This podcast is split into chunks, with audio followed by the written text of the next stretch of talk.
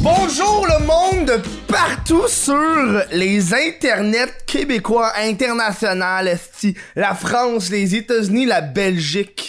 Les gens de la Belgique, tabarnak qui doivent écouter ça. Bonjour à vous autres, salut au monde en direct sur Twitch. Sup le monde de Twitch, le monde de YouTube, salut YouTube, le monde qui l'écoute en balado diffusion, euh, balado Québec et l'hébergeur, je parle Apple Podcast, Spotify, Google Play Music, puis je suis sûrement sur d'autres plateformes audio que je suis comme pas au courant. Tu sais, des fois, j'ai reçu un courriel d'une plateforme audio que j'étais pas au courant que j'étais inscrit dessus. Je pense que c'était pas, de- en tout cas, pas de plateforme. L'enfant la même. Je suis comme, ok, man, je le prends, je le prends. Tant que je suis partout, c'est hot. Euh, on dit bonjour caméra 1, caméra 2, salut. Est-ce qu'il aime ça faire ça, man? Que ça me fait cavoter deux ans de caméra? Euh, je vous rappelle que la meilleure façon de supporter le crise de podcast, c'est via Patreon, euh, sur patreon.com what the fuck Kev. Tu peux avoir accès euh, au podcast en avance. Et là, euh, là, on enregistre ça en ce moment, on est le 1er juillet. Puis moi, j'ai pour les trois prochaines semaines, j'ai deux shows bookés par semaine pour qu'on aille un hostie d'avance, pour que le monde de Patreon ait pas juste genre quatre jours d'avance. Je trouve que c'est de la merde là. Comme ça, le monde va avoir genre trois, quatre semaines d'avance sur les shows. Ça va être nice. Puis si tu veux pas comme euh, payer pour avoir accès aux shows d'avance, tu peux toujours l'écouter sur euh, Twitch. Sur sur Twitch, euh, je l'annonce pas. hein. On le fait genre de spot. Si l'invité veut faire ça à fucking euh, midi, on tourne ça un lundi midi là. On va pas faire ça. Ah, c'est où j'ai à 7h, fuck off, tu. Fait que euh, je te le dis, je l'annonce pas. Euh, je vous rappelle que le crise de podcast, hein, la bière officielle, c'est Paz Ribbon. Puis là, vu qu'on tourne ça à fucking 2h l'après-midi, je vais pas me saouler là, si j'en prends genre une. Ah, ça fait du bien, ça, j'aime ça. Hum. Elle est bonne, elle est dans le tabarnak. Je vous rappelle aussi que euh, on a une, j'ai une nouvelle chaîne de clips. J'ai pas parlé au show avec avec Cass, j'ai parlé avec Mère de Laval, mais pas avec Cass. Euh, j'ai une chaîne de clips maintenant qui va popper genre là ou là, je sais pas. Euh, où est-ce que maintenant j'ai décidé de prendre le podcast puis de le diviser en petits clips ultra clickbait juste pour que tu sais le monde il veut juste entendre par exemple Cassandra parler de la fois qu'elle a chié dans un avion, je sais pas, juste n'importe quoi là. Puis là tu peux juste voir cet extrait là qui sera genre Cassandra Bouchard a chié dans un avion. Qui va être l'extrait extra- l'extrait fucking genre clickbait and shit qui va être disponible sur YouTube sur la chaîne Chris de Clips.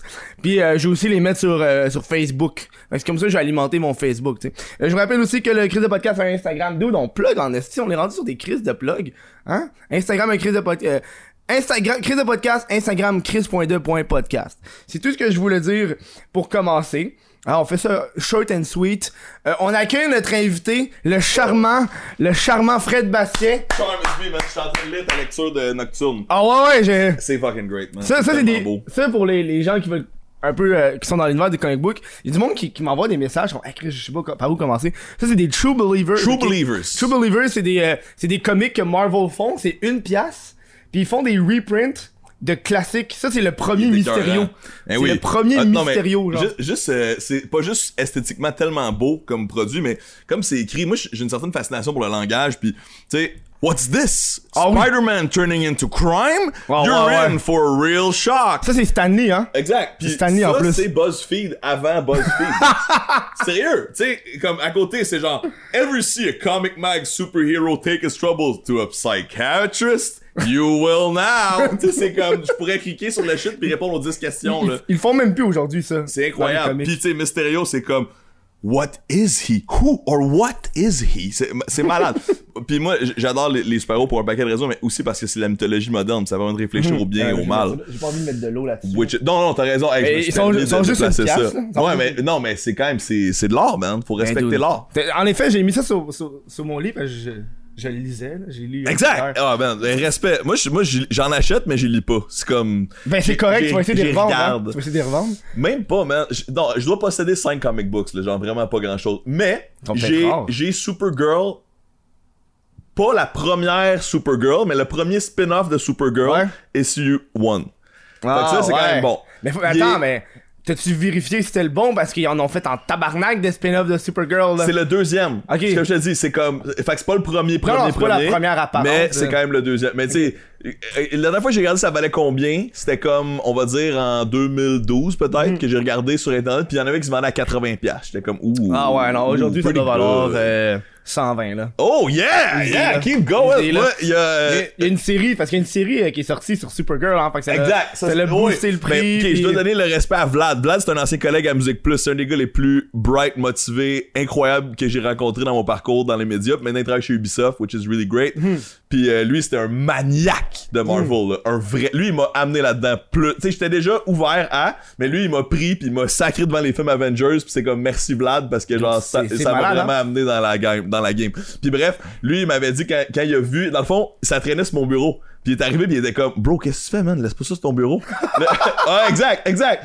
Là, là, j'étais comme, ouais, pourquoi? Il dit, voici ce qu'il m'a dit. Un jour, bro, ça va valoir une maison, ça, là. là. Mais non. Tu sais- non, mais il était comme dans Ouais. 60 ans. Dans Ouais, ouais. 60 ans. Ouais, J'étais ouais. comme, ben peut-être, man. Tu sais, Mais comme, tu alright. te- là, depuis, je l'ai pris, je l'ai mis dans une boîte. tu Genre, j'ai comme, j'ai essayé de faire attention. tu Il sais. t'a-tu parlé du gros boom du marché des années 90? Je suis sûr que ça va t'intéresser. C'est sûr que ça m'aurait intéressé, mais c'est toi qui me le parce que le raconté. gars il disait que euh, à l'époque dans les comic books euh, tu sais on parle il y a plusieurs décennies de comics là, les premiers c'est genre dans les années 30 40 puis dans les années 90 il y a un, un énorme boom où est-ce que là c'est le monde tu sais après la guerre le monde l'arrivée de la technologie ouais, l'information Ouais, se passe beaucoup plus rapidement le début d'internet puis là c'est le monde c'est le moment où est-ce que le monde trouvait des vieux comics puis il y en avait qui avaient beaucoup de valeur tu sais C'est Tu sais, comme le, le début du marché de Ouais, la revente, là. Pis là, ça genre fait Chris, euh, tu sais, quand, quand tu vois au journal que euh, une jeune dame a trouvé pour 100 000 Ouais, de ouais, comic ouais, book, t'es comme, hey, moi aussi, je pense que j'ai ça. Fait que là, qu'est-ce qui est arrivé, c'est que c'est le comic qui vaut 100 000 piastres, Marvel et DC, ils font pas de profit là-dedans, là. Eux, ils l'ont vendu à 50 cents. C'est comme genre les 100 ans. Yeezys de, ce, de deuxième Ouais, exactement.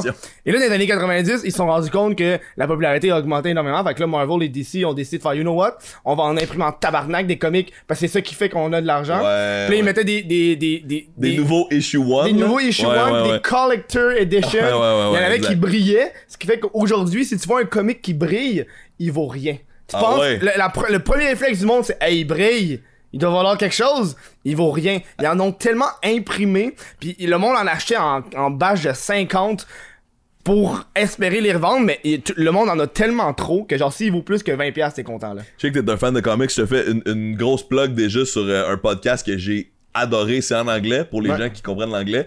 Mais euh, moi, c'est un de mes amis qui m'a introduit ce podcast-là pour euh, vraiment mieux comprendre la business en général. Ça s'appelle Business Wars. ok? Mhm. Ok. C'est écœurant, ça vient de la Californie. C'est un, un ancien journaliste qui faisait Marketplace, une émission à NPR de business. là. Marketplace? Exact, tu connais Marketplace? C'est, il a-tu à CBC ça? Euh, non, au Canada, Marketplace Ben, Canada. ça, ça se peut, oui. Mais bref, euh, J'écoutais ça hier. There you go. Ça, ça tu vois, tu sais que ce gars-là, c'est un entrepreneur. C'est un smart kid parce qu'il écoute les, les affaires. Marketplace. Non, non, mais il écoute les, les, les, les radios d'affaires, tu sais, c'est comme, faut pas avoir peur de ça, man. C'est surtout la culture.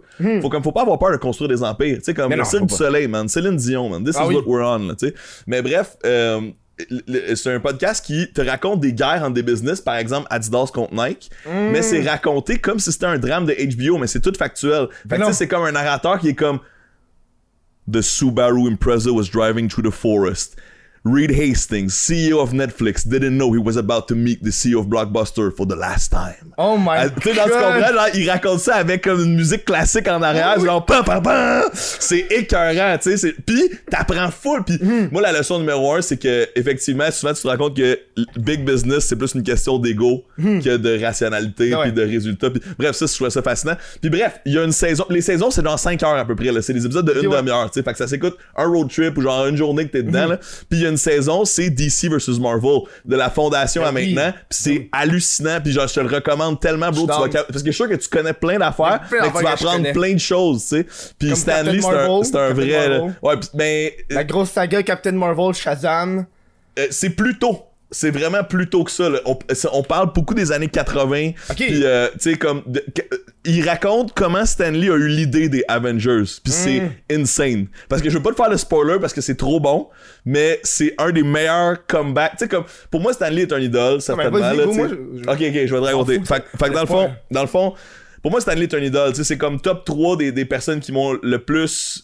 Pour moi, c'est comme un sage, c'est comme un dieu. là, tu comprends? C'est comme il a créé quelque chose de tellement big, il a tellement aidé de monde, tu sais, avec sa mythologie. Pis, ça, puis Stanley, l'histoire, c'est que il haïssait les comics.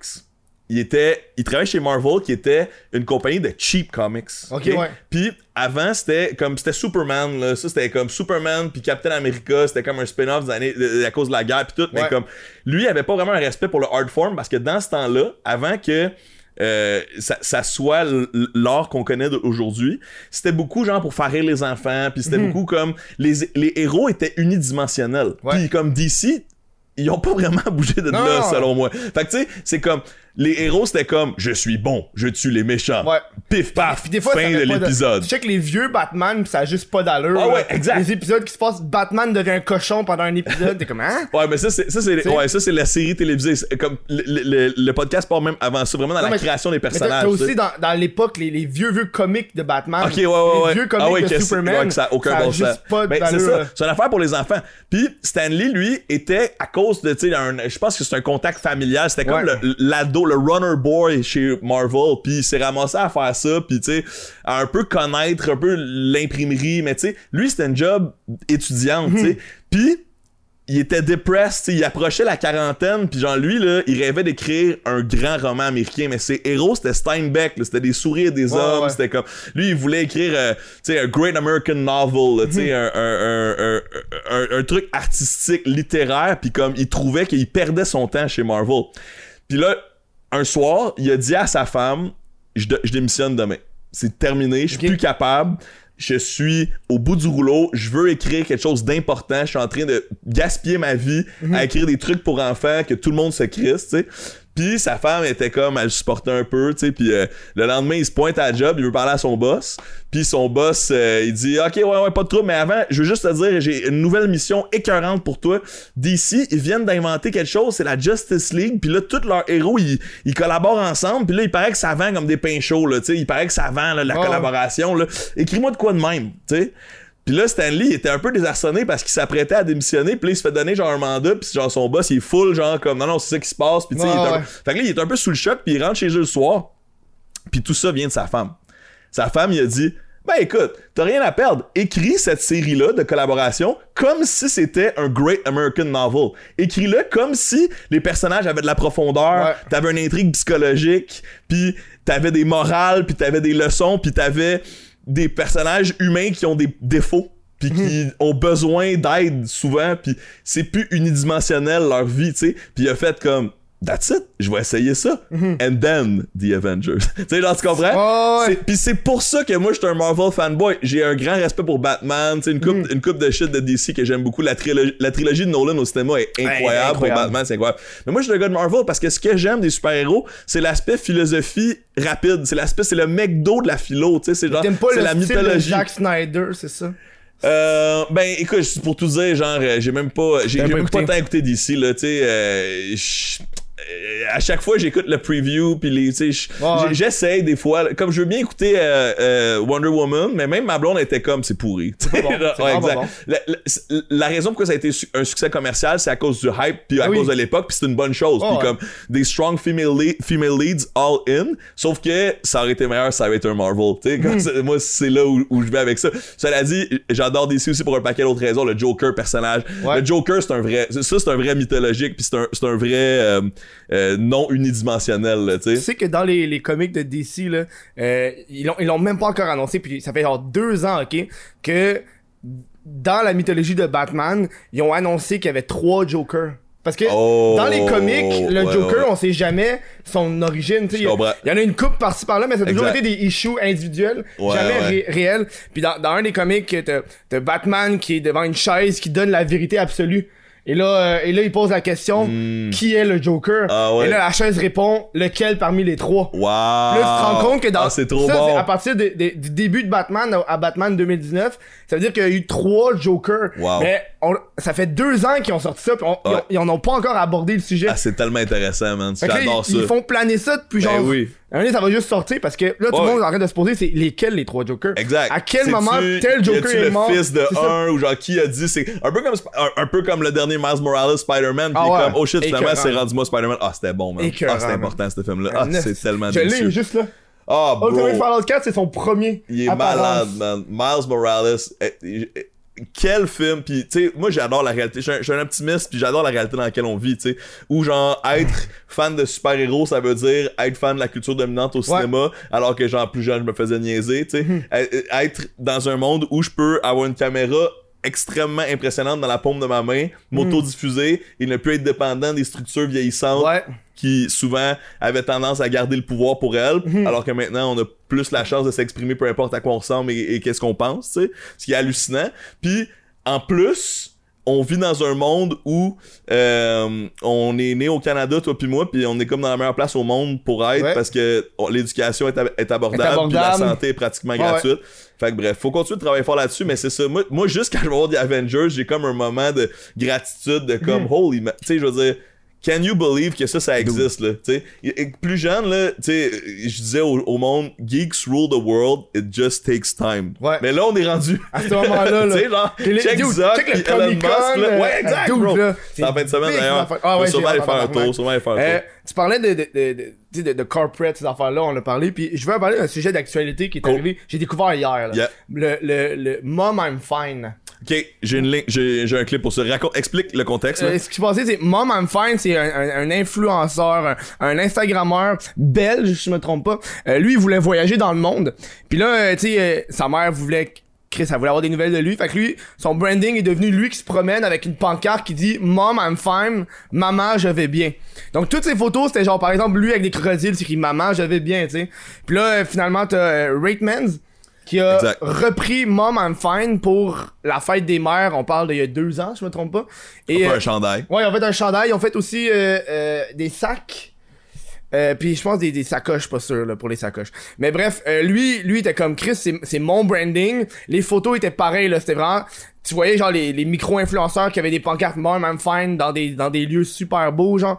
Puis là, lui en ce moment il est en train de, de il, Ouais, il fait, apparemment, il campe. Aux dernières nouvelles, il campe devant Ratemans à Montréal. c'est il est à 40 minutes d'ici de ville. Bon. je suis dans en esti. Ben, tu devrais y aller. Je suis dans d'y aller. Pourquoi pas? Moi, euh, j'ai un ami qui m'a proposé. Regarde, tu connais-tu Gabriel Hidalgo? Non? Great guy, je vais te le présenter. Great- Oh, bro, vous allez triper l'un sur l'autre. Mais, euh, great guy. Puis, euh, non, non, je te jure, mais tu sais, d'une manière platonique et intellectuelle, j'imagine. Mais, euh, bref, euh, un, un de mes bons chums qui est euh, assez solide pour filmer tout ça. Il a sa compagnie de, de diffusion en, en direct, etc. Mais le point est que il m'a écrit, il était comme, faut absolument que t'ailles voir ce gars-là. Là, là, là, là, là, on va faire un topo. Fait que, genre, comme, je te, mets- je te mets en contexte si jamais vous voulez aller voir le gars. Bon, voici ma ligne là-dessus. Bien sûr, j'ai de l'empathie pour les créateurs, souvent les, les indies, les indépendants, tu sais, comme Ah, j'ai oublié de dire qu'ils ont, euh, ils ont copyright son truc. au Canada. Parce que lui, lui, il l'a juste en Europe. Exact. Puis il était, il était en pourparler avec Rateman quand ils ont vu ça. Il a fait Hey, euh, je veux savoir qu'est-ce qui se passe. Puis pendant qu'il est en pourparler, Ratemans ont copyright au. Canada. Donc, Rateman a les droits au Canada de faire ça. Ouais. Sauf que le gars, il les avait Sur en la Europe. mom, is fine, euh, mom, I'm fine. Bon, moi, mon point, c'est que c'est un issue légal, pas un issue influenceur.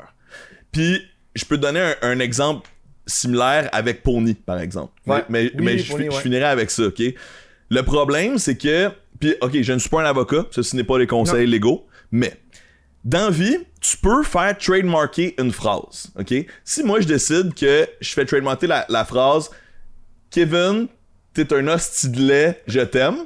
Ça, c'est mon nouveau brand, ok? Genre, Ouais. comme, fait que là, moi, je vais voir l'office du trademark. Je sais pas exactement comment ça fonctionne au Canada, mais je dis, ça, c'est mon brand. Ça, ça veut dire de quoi de big que les gens. Un peu comme Fruit Loops. Ouais. Tu sais, je veux dire, je peux pas partir une céréale demain qui s'appelle Fruit Loops parce que c'est une marque enregistrée, tu sais? Bon.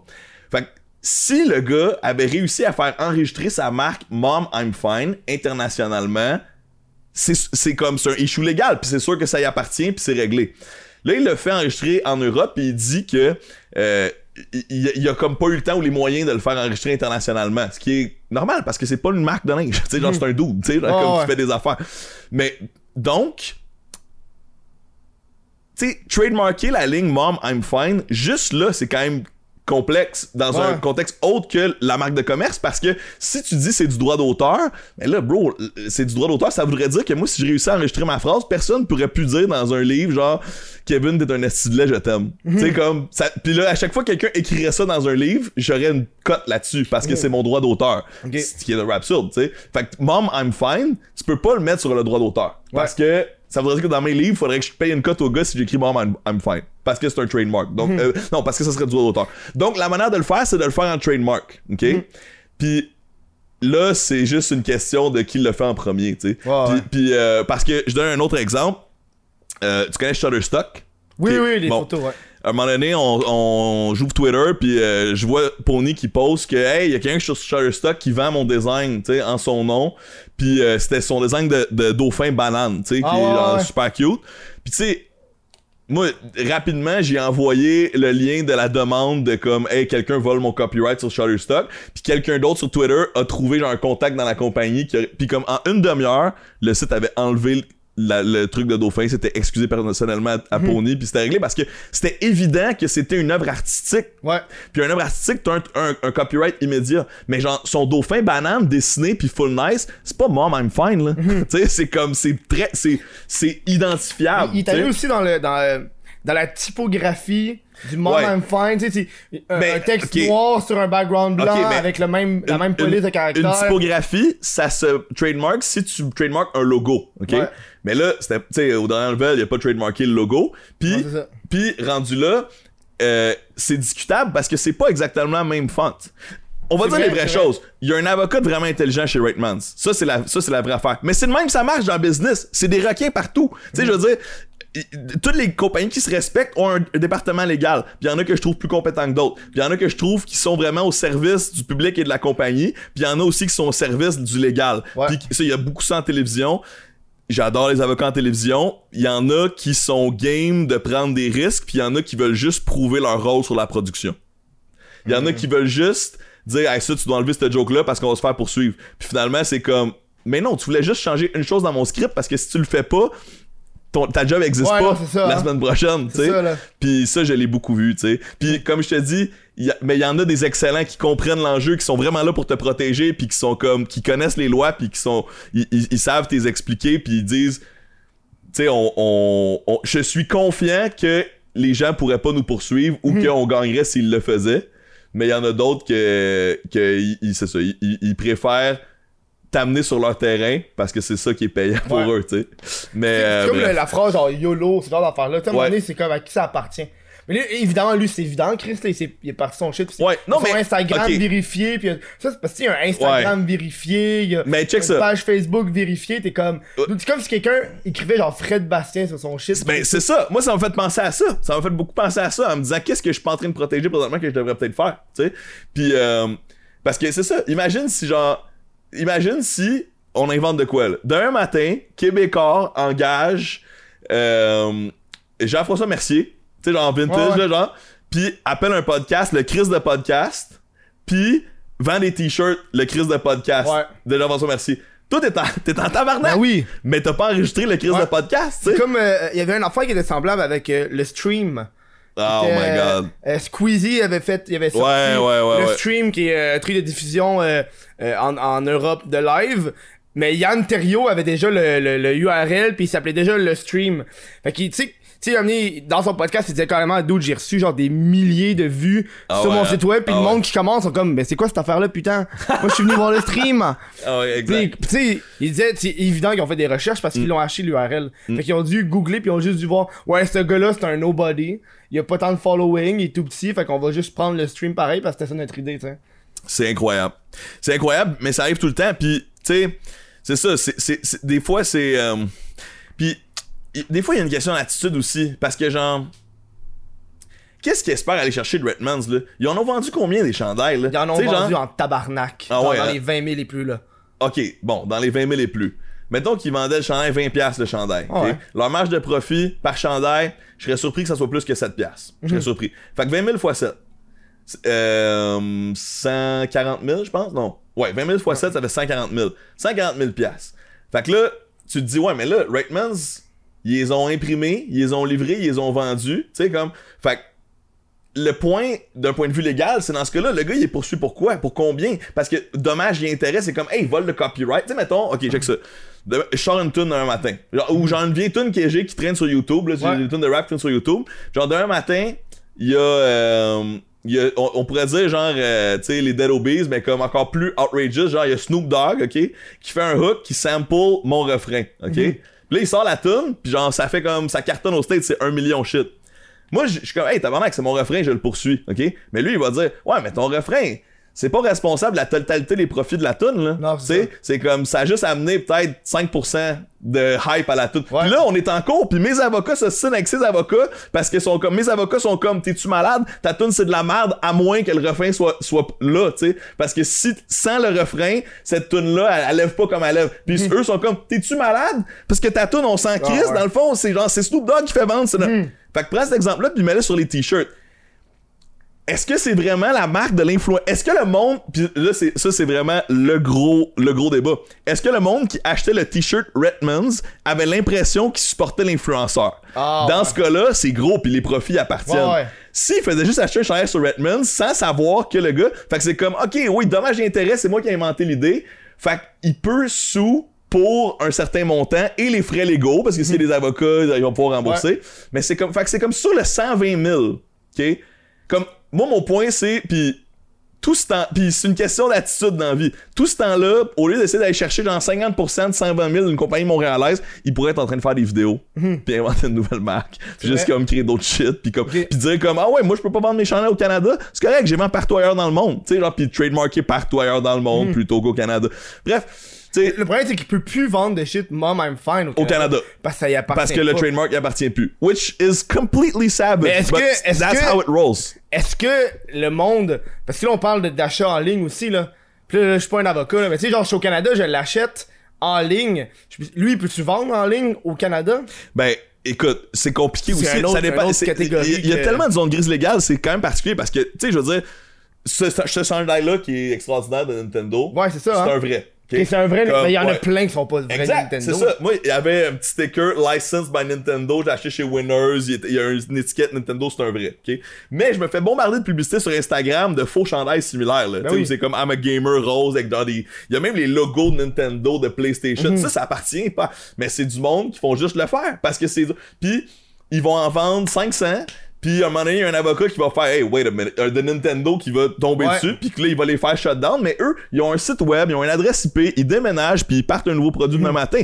Puis, sans trop extrapoler, j'ai l'impression que c'est souvent des manufactures en Chine, des manufactures Ben oui. dans des pays qui sont loin des gens qui possèdent les copyrights de ces marques-là, Ben oui, tu puis qui, qui en profitent pour euh, ship. Fait que, fait que ça revient aussi au, au- au gars, tu sais, c'est genre... euh, récemment, j'étais sur Instagram, puis euh, j'ai croisé un post de Céline Dion. Ah. Parce que, bien sûr, je suis Instagram. C'est votre devoir national de suivre Céline Dion sur Instagram. sur Instagram? Ah, quand même quelques années, là, ouais. ouais. Puis, euh, bref, euh, elle est avec Kim Kardashian, Kanye West. Hein? Ouais. C'est une photo post-show. Fait que c'est comme meet and greet. Mais puis, elle- tu sais, elle est comme avec des fans, là. Hmm. Puis elle est avec Kim puis Kanye. Puis la caption, c'est Thanks for coming to see my show. genre, tu sais, comme si c'était des fans, là, tu sais, genre. Fait que moi, immédiatement, je fais comme screenshot.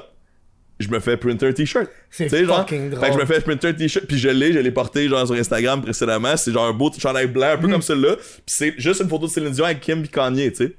Fait que là, je croise Grégory Charles pour un contrat, puis il est comme, man, tu sais que tu pourrais devenir millionnaire avec ça si tu l'es pas déjà. Puis je suis comme, ouais, mais j'ai pas les droits, tu sais. C'est Ouais, comme, ouais. fait comme, d'un point de vue, si je décidais demain matin que genre je faisais ce site-là, je le mettais sur euh, genre euh, t-shirt lol de Céline.com, puis que genre je faisais de la pub sur Facebook, puis genre je ciblais les fans de Céline. ouais. Non, mais je pourrais en vendre une coupe avant Ben que oui, quelqu'un oui, mais- fasse comme wow wow wow wow wow. C'est comme le ça qu'ils font. recevoir des lettres d'avocat. là. Exact. Moi, je choisis de marcher. je- J'ai toujours dit dit que je choisis l'argent légal parce que j'ai une vision long terme.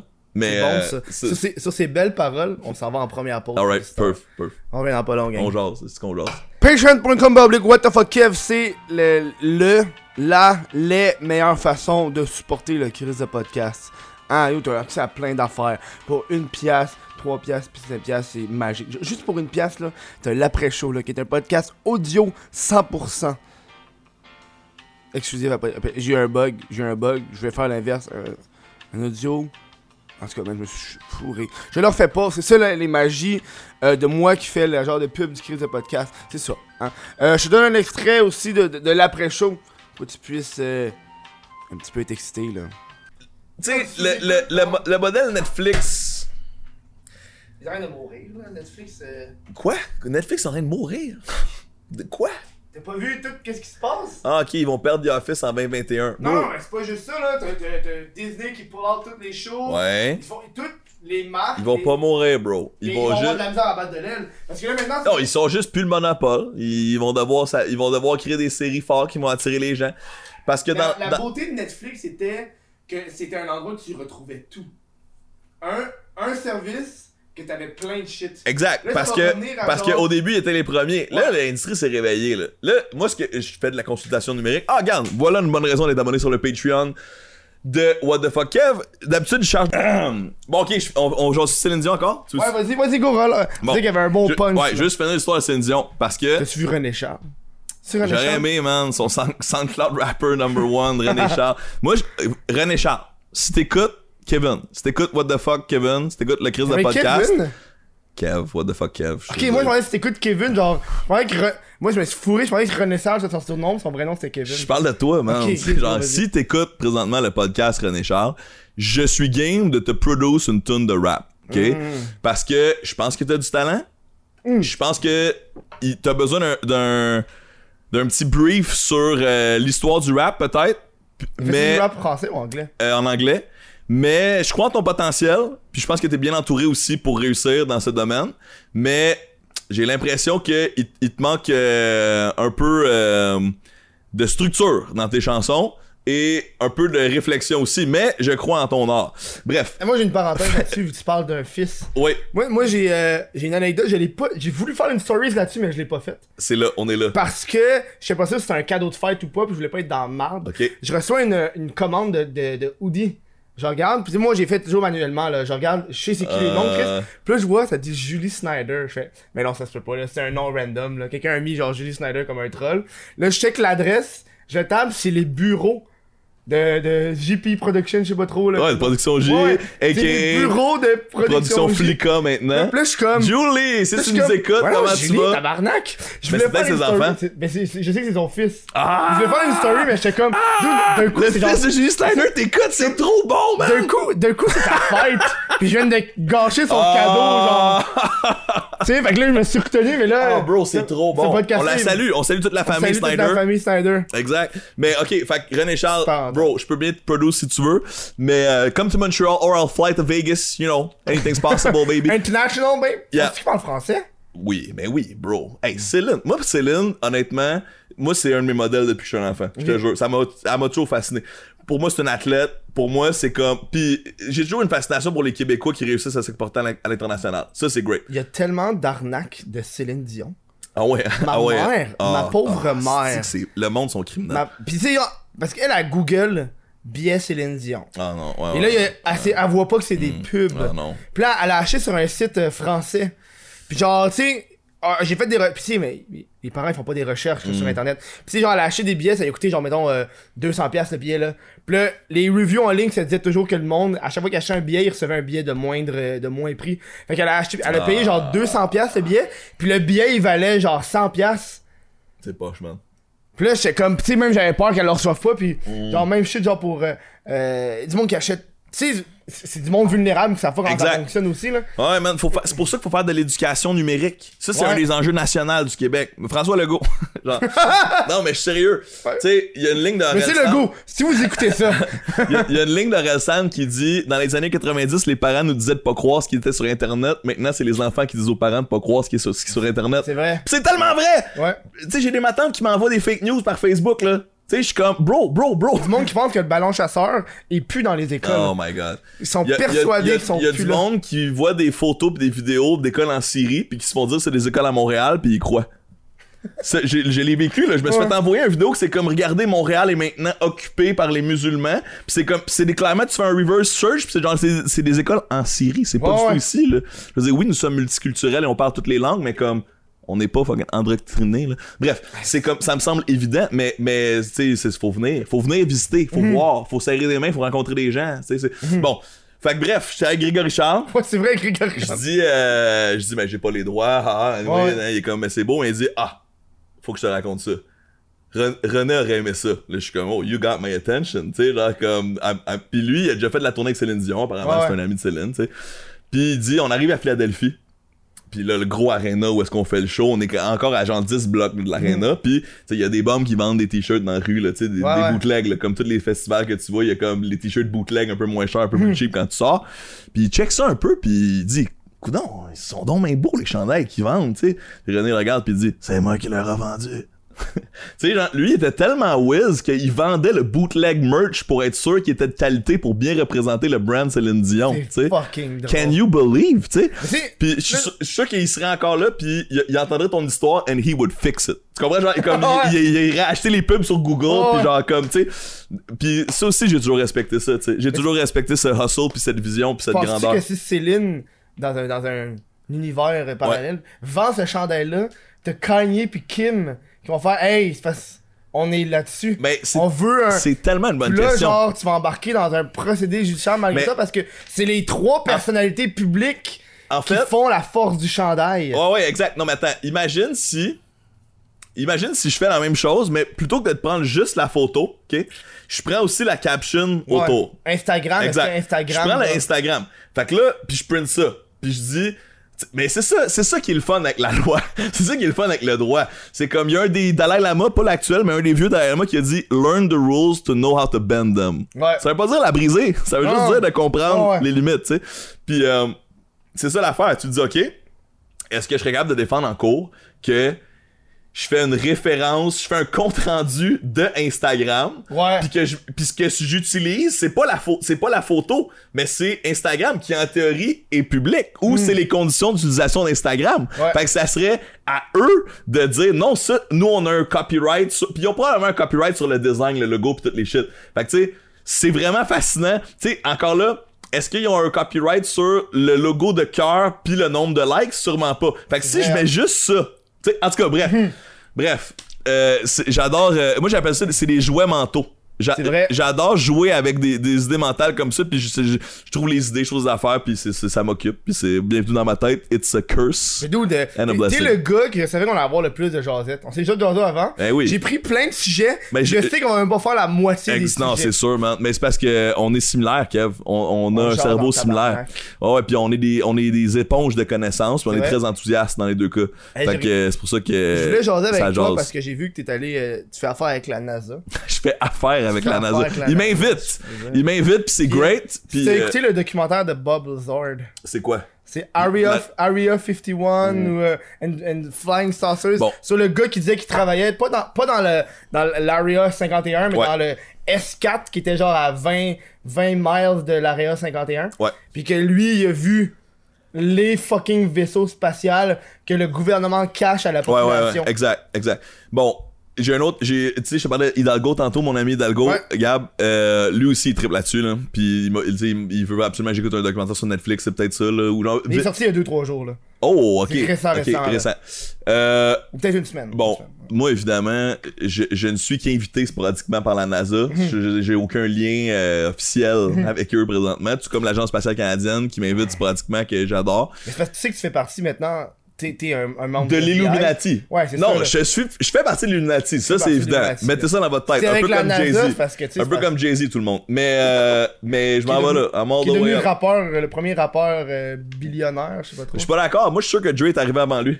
Mais ça, c'est ma, ma vision. Parce que Dre il a fait 800 millions à peu près sur la vente de beats à Apple. Si t'es pas milliardaire après avoir fait 800 millions il y a genre 5 ans, there's a problem with Ouais. your investments. Mais, euh, mais, mais, mais, mais bref. Moi, je, Diddy, Dr. Dre, Jay-Z sont tous milliardaires. Puis le prochain, c'est peut-être Nas. Avec sa compagnie Mass Appeal. il, est, il, est, il est pas. il est- je pense qu'il est plus loin que les boys, mais je pense qu'il est vraiment solide. Puis c'est un great guy. Anyway. La Euh, NASA. la NASA. C'est- le gars, il, il évite la question. Il est comme, Ah non, je peux pas en parler, là, sinon, genre, c'est classified. non, non, sans, sans blague. Moi, personnellement, je suis ouvert. euh, J'ai toujours pensé qu'évidemment, il y avait de la vie à l'extérieur de Ouais, la ouais. Terre. J'ai jamais tranché à savoir si vraiment on avait été visité ou non. Mhm. Euh, je pense que c'est crédible que ça existe. Je, je vous invite à lire sur le paradoxe de Fermi si vous êtes. euh, c'est c'est là c'est deep. Mais allez sur euh, Google, tapez The Fermi Paradox. Puis euh, il y a dans les premiers liens, il va y avoir une espèce de d'article de, blog super bien vulgarisé, mais genre de Mhm. 20 pages, mais qui vaut la peine. En gros, c'est compliqué ce Oh, ouais. dire là, là. Mais la question, c'est si on admet l'hypothèse que oui, il y a des extraterrestres, qui est quelque part dans l'univers, la question, c'est pas juste à quel point ils sont loin puis à quel point c'est compliqué pour qu'ils viennent nous voir, mais c'est aussi où sommes-nous dans le temps Oui. pour qu'ils viennent nous chercher? Ouais, Parce que juste la- les civilisations, juste la vie, c'est rarissime. De, dans ce, de ce qu'on comprend de celle-ci dans les circonstances de l'univers. Ouais. La vie intelligente, encore plus rarissime. tu sais. Puis les planètes, ils ont des moments de formation différents qui s'échellent sur des milliards d'années, sais. Fait que la civilisation humaine est assez jeune quand tu considères que ça fait Mhm. Ouais. genre à peine 2000 ans que genre on pense un peu plus loin que le bout de notre, notre nez. Ouais, ouais. Ben. Ouais, mais tu sais, dans le sens où comme l'écriture, l'imprimerie, bref, là, ok, tu sais quoi, 5000 ans d'histoire, là, genre comme, à la limite, c'est rien sur genre un million, là, tu sais, genre. Donc, c'est pas juste question de à quel point on est proche des formes de vie extraterrestres, mais aussi à quel point ils sont rendus à un niveau de technologie où ils peuvent nous visiter, puis puis pourquoi ils le font pas s'ils le font pas. Puis Oui, là, la question du, Fermi- du paradoxe de Fermi, c'est comme est-ce que c'est parce que ça existe des extraterrestres qui sont capables de visiter, mais c'est des ultra prédateurs, fait que toutes les autres planètes qui sont conscientes de ça, ils ferment leur gueule. Contrairement à nous qui sont comme on veut savoir, on envoie des rayons partout, on essaie de Ouais. comprendre.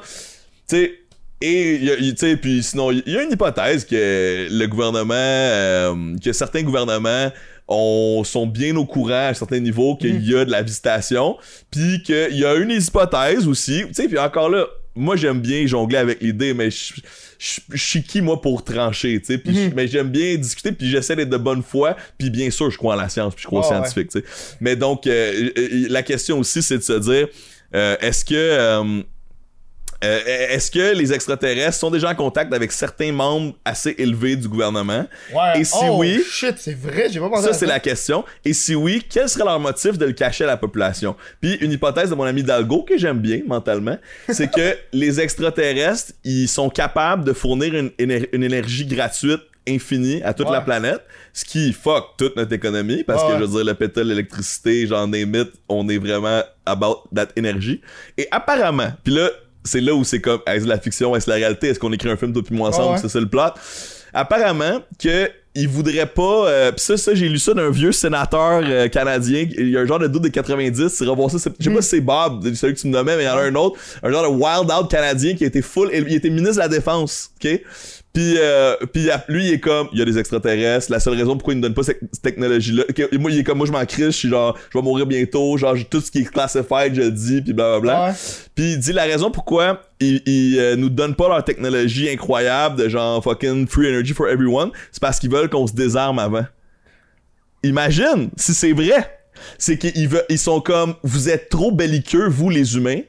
Ouais. Fait que je veux pas vous donner votre notre shit de cure it all infini d'énergie parce que vous allez vous entretuer avec. Ouais. Puis Vous êtes pas assez développé pour avoir Fait que le gars, il a compris ça. ça, c'est le sénateur canadien. Puis comme Gab lui dit, la- euh, euh, Hidalgo, sa théorie, c'est la, il il est pas rendu au truc de vous êtes trop trop Ouais. euh, belliqueux, mais lui, il dit que euh, c'est un, un intérêt américain de garder la technologie pour eux parce qu'ils veulent Oui. pas que la Chine l'aille avant, Ouais, mettons. ouais. Tu comprends? Exemple. Ouais. Exemple. C'est pour ça que le gars, euh, fucking Bob, il disait, tu sais, eux, ils ont. C'est qui Bob? Bob Lazard, Bob un, Lazard? Un, gars, un gars qui a travaillé justement dans le. Pas Area 51, Ok, mais dans, à dans ce bout-là. Puis lui, il s'occupait, il, s'occupait principalement d'analyser un vaisseau spatial. Il y avait vraiment un vaisseau spatial, puis il l'analysait, puis il disait que eux, la façon qu'ils avaient, c'était un, un. Leur technologie que, habituellement, quand tu t'envoies une fusée, par exemple, t'as un truc qui va créer de l'énergie, puis un truc qui va recevoir de l'énergie. C'est pour ça que les, les fusées, il y a du, du petit Ouais. feu, Chris.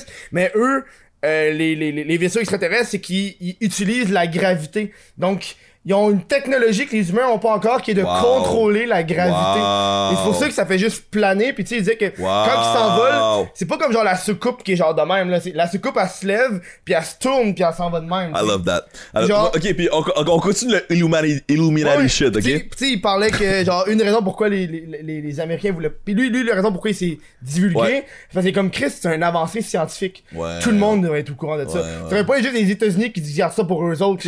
Chris, si tu veux qu'il y ait un progrès dans l'humanité, il faudrait que tout le monde l'analyse, genre. Puis le gars, il dit, tu sais, c'est c'est un documentaire qui est poussé un peu par les cheveux parce que des fois il disait, ah, le, le FBI est venu euh, cogner à ma porte. T'es comme, dude, t'aurais pu prendre une photo, là, une vidéo, quelque chose, là, pour prouver cette affaire-là, tu sais.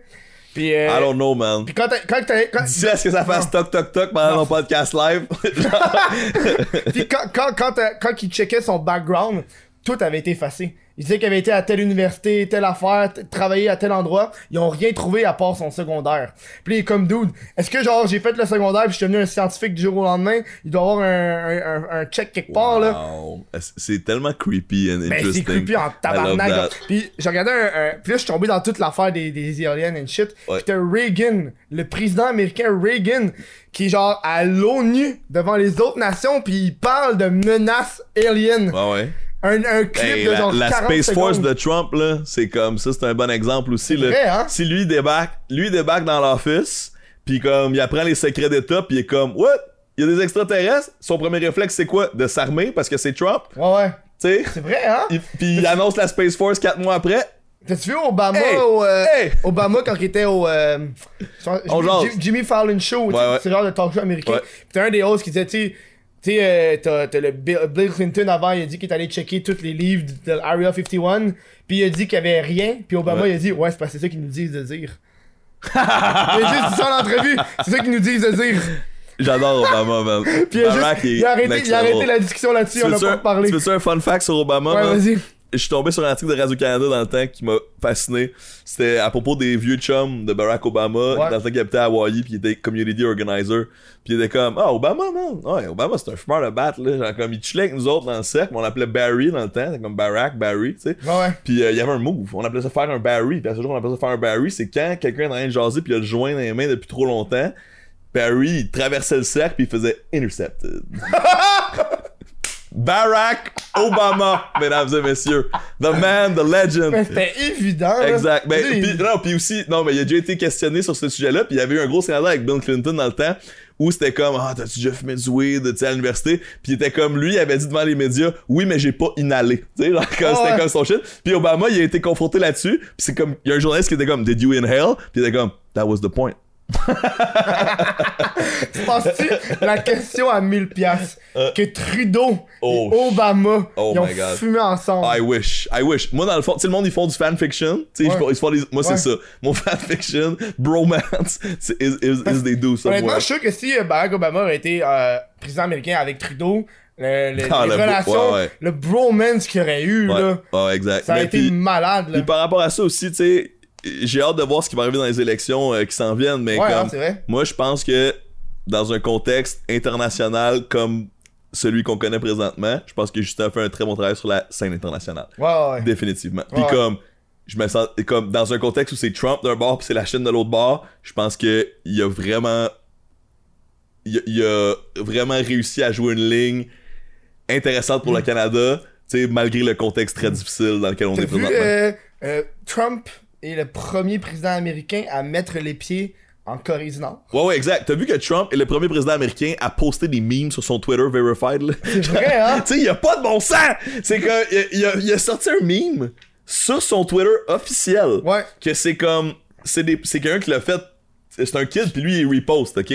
Mais, c'est, c'est, c'est sa pancarte d'élection de, de l'an prochain. Puis après ça, c'est comme, 2024, 2028. euh, Puis c'est comme, c'est comme Trump toutes ces années-là pendant genre 60 ans.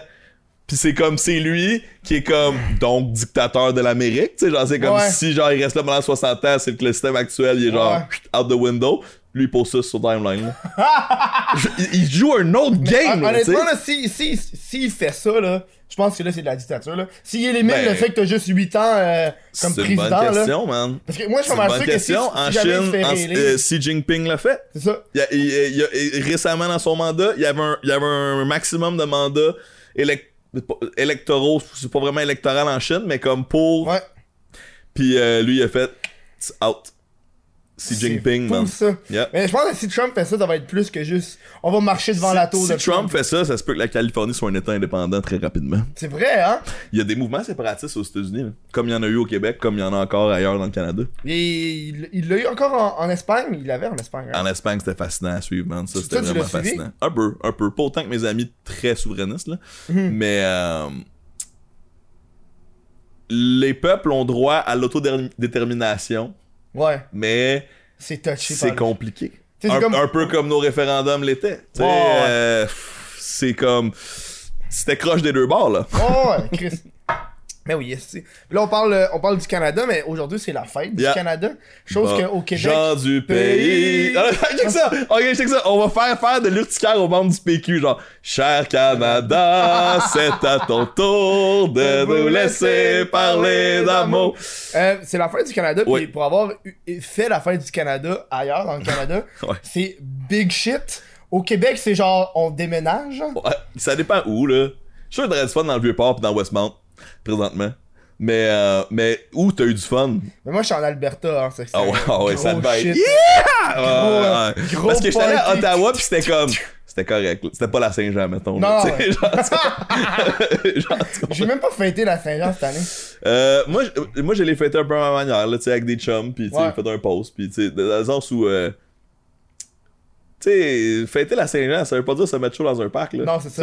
Ça- Moi, pour moi, ça veut dire respecter mes ancêtres, pis genre être fier d'être un francophone en Amérique. Il y en a qui font ça en famille. Moi, C'est great. je sais pas au courant qu'il y a du monde qui fait ça. C'est une fête familiale. Mais ça se peut, c'est vrai. Un souper de famille, euh, tout le monde joue, puis. Fête nationale, man. Les Américains en ont, les Français en ont, pis tu sais, nous, on est chanceux, on en a deux, man. en une C'est semaine. vrai, hein? Dude, c'est vrai! puis, puis après ça, non, mais t'as le 4 juillet qui va être la fête La Fra- euh, c'est les States, ouais. Les States? Pis la France, c'est quand, non? C'est le 10? Aucune astuce. En juillet aussi. Ouais, ouais. en juillet, t'as oui, parce que les pays sont pas niaiseux, là. Ils vont juste mettre ça au meilleur moment de l'année. C'est vrai. C'est quand le meilleur moment de l'année? C'est le maintenant, là, tu vas mettre ça en fucking décembre. Mais non, fête nationale, le monde reste chez eux, sont déprimés, Yeah! un cancer, un, concert. Ouais, exact, en dedans. Dude, mais Yeah. ça serait, ça serait ridicule. Fête du Canada, ouais, fait que tu dis euh, la fête du Canada. Non, non, pis j'ai beaucoup aimé le tweet de ma blonde là-dessus, tu sais. Elle a dit, elle vient de la bosse, man. Mhm. Je l'ai rencontrée, là, tu sais, elle était très, très, très, très, très là. Tu sais, genre, elle a un tatou d'Arfan des Neiges, genre, fleur de lys, le kit, la Ouais. Saint-Jean, c'est important, pis tout. Pis elle a tweeté cette semaine, tu sais. Elle a dit, je ne sentais pas le besoin de fêter le Canada avant de le visiter. Puis maintenant Ouais. que j'ai visité comme du BC à ici, puis que j'ai rencontré les francophones partout, j'extrapole un peu, mais Ouais, on a rencontré les francophones partout, puis elle a vu à quel là. point c'est beau. Un long. Ouais, exact. mais bref, elle était comme, puis maintenant, je suis comme fier que ça existe. Mhm. Puis tu sais, maintenant, je fête le Canada. Mais ça enlève rien à notre fierté québécoise, Mhm. tu sais. Ça a longtemps été un meme, genre, un Québec fort dans un Canada uni. Mais moi, je pense que c'est un idéal intéressant. Tu penses-tu que. Ben, je sais que t'es pas souverainiste. Exact. On a, on a déjà. Mais je suis très fier d'être Canadien, ouais. très fier d'être francophone, très fier d'être Québécois. Mhm. Puis, euh, je te dirais que euh, je suis peut-être naïf, mais je crois au pays bilingue qu'on a. Parce que moi, moi je, je, je- je m'étais posé cette question-là au niveau du- de la souveraineté du Québec. Puis, Tu sais, je suis un- un gars, d'affaires, j'aime ça savoir d'avance qu'est-ce qui se passe. Puis là, je me suis posé la question, tu sais, mettons demain matin, Ouais. il y, a, y a le petit papier devant moi, est-ce que je vote oui ou je vote non? Je suis comme, je voterais non parce que j'ai pas assez d'informations. J'ai l'impression que, genre, c'est pas juste une- un, un idéal de, ouais, on est un pays. Je trouve que c'est être un pays, c'est pas juste être un pays, tabarnak. T'as tellement de shit que tu dois penser que malheureusement, le monde, quand il fait la souveraineté, il pense pas, tu sais, genre, qu'est-ce qui arrive avec notre eau potable, notre armée, euh, ça va oui. être quoi l'entente, notre monnaie. Tu sais, c'est- tellement des shit que malheureusement, c'est trop easy. Tu sais, mettons, tu tu t'en vas dans un affaire où est-ce que tu te sépares du, du- du Canada, pis là, le, le, le reste du Canada est pas en accord. Ça peut arriver, Ça là. peut arriver, absolument. Puis Ouais, ils puis sont c'est- pas ben, dans- ça, s'appelle- rentre- ça s'appelle comment? Ça s'appelle le Brexit. C'est ça. C'est exactement ça qui arrive en guerre avec le reste du Canada. Ça a l'air con. Non, mais pas juste en guerre, juste en négociation diplomatique. C'est comme ce qui pourrait arriver, c'est genre, OK, le Québec, genre, soudainement, on décide qu'on décalisse. Puis le Canada est comme, bon, mais voici un morceau de la dette. Bon, la péréquation, c'est terminé. Fait que genre, fait que là, fait que là, on va négocier une entente, là, Ouais. comme le Brexit. Puis présentement, en Bretagne, ils se font manger à laine sur le dos parce que l'Europe est comme, vous êtes des hosties niaiseux. Puis moi, je- élémentaire pour moi, le Canada a une place de choix sur la scène internationale. Mhm. On est dans le G8, man. On est dans un paquet de comités. On est à la ONU, on est dans la communauté de sécurité. On est full respecté. Puis on a une population minime. puis on a une économie minime. ok? Mhm. Je veux dire, on est sur le G8. ok? Puis ça, c'est à cause des acquis historiques, entre autres la Deuxième Guerre mondiale, tu sais, puis du fait qu'on a contribué à l'effort national. Puis le point, c'est que le Québec peut avoir une voix importante dans le Canada. Le Québec peut même le diriger. Tu sais, Mhm. comme il peut littéralement avoir des Québécois qui dirigent le Canada, c'est une possibilité. tu sais. Puis dans cette optique-là, on a une place de choix sur la scène internationale.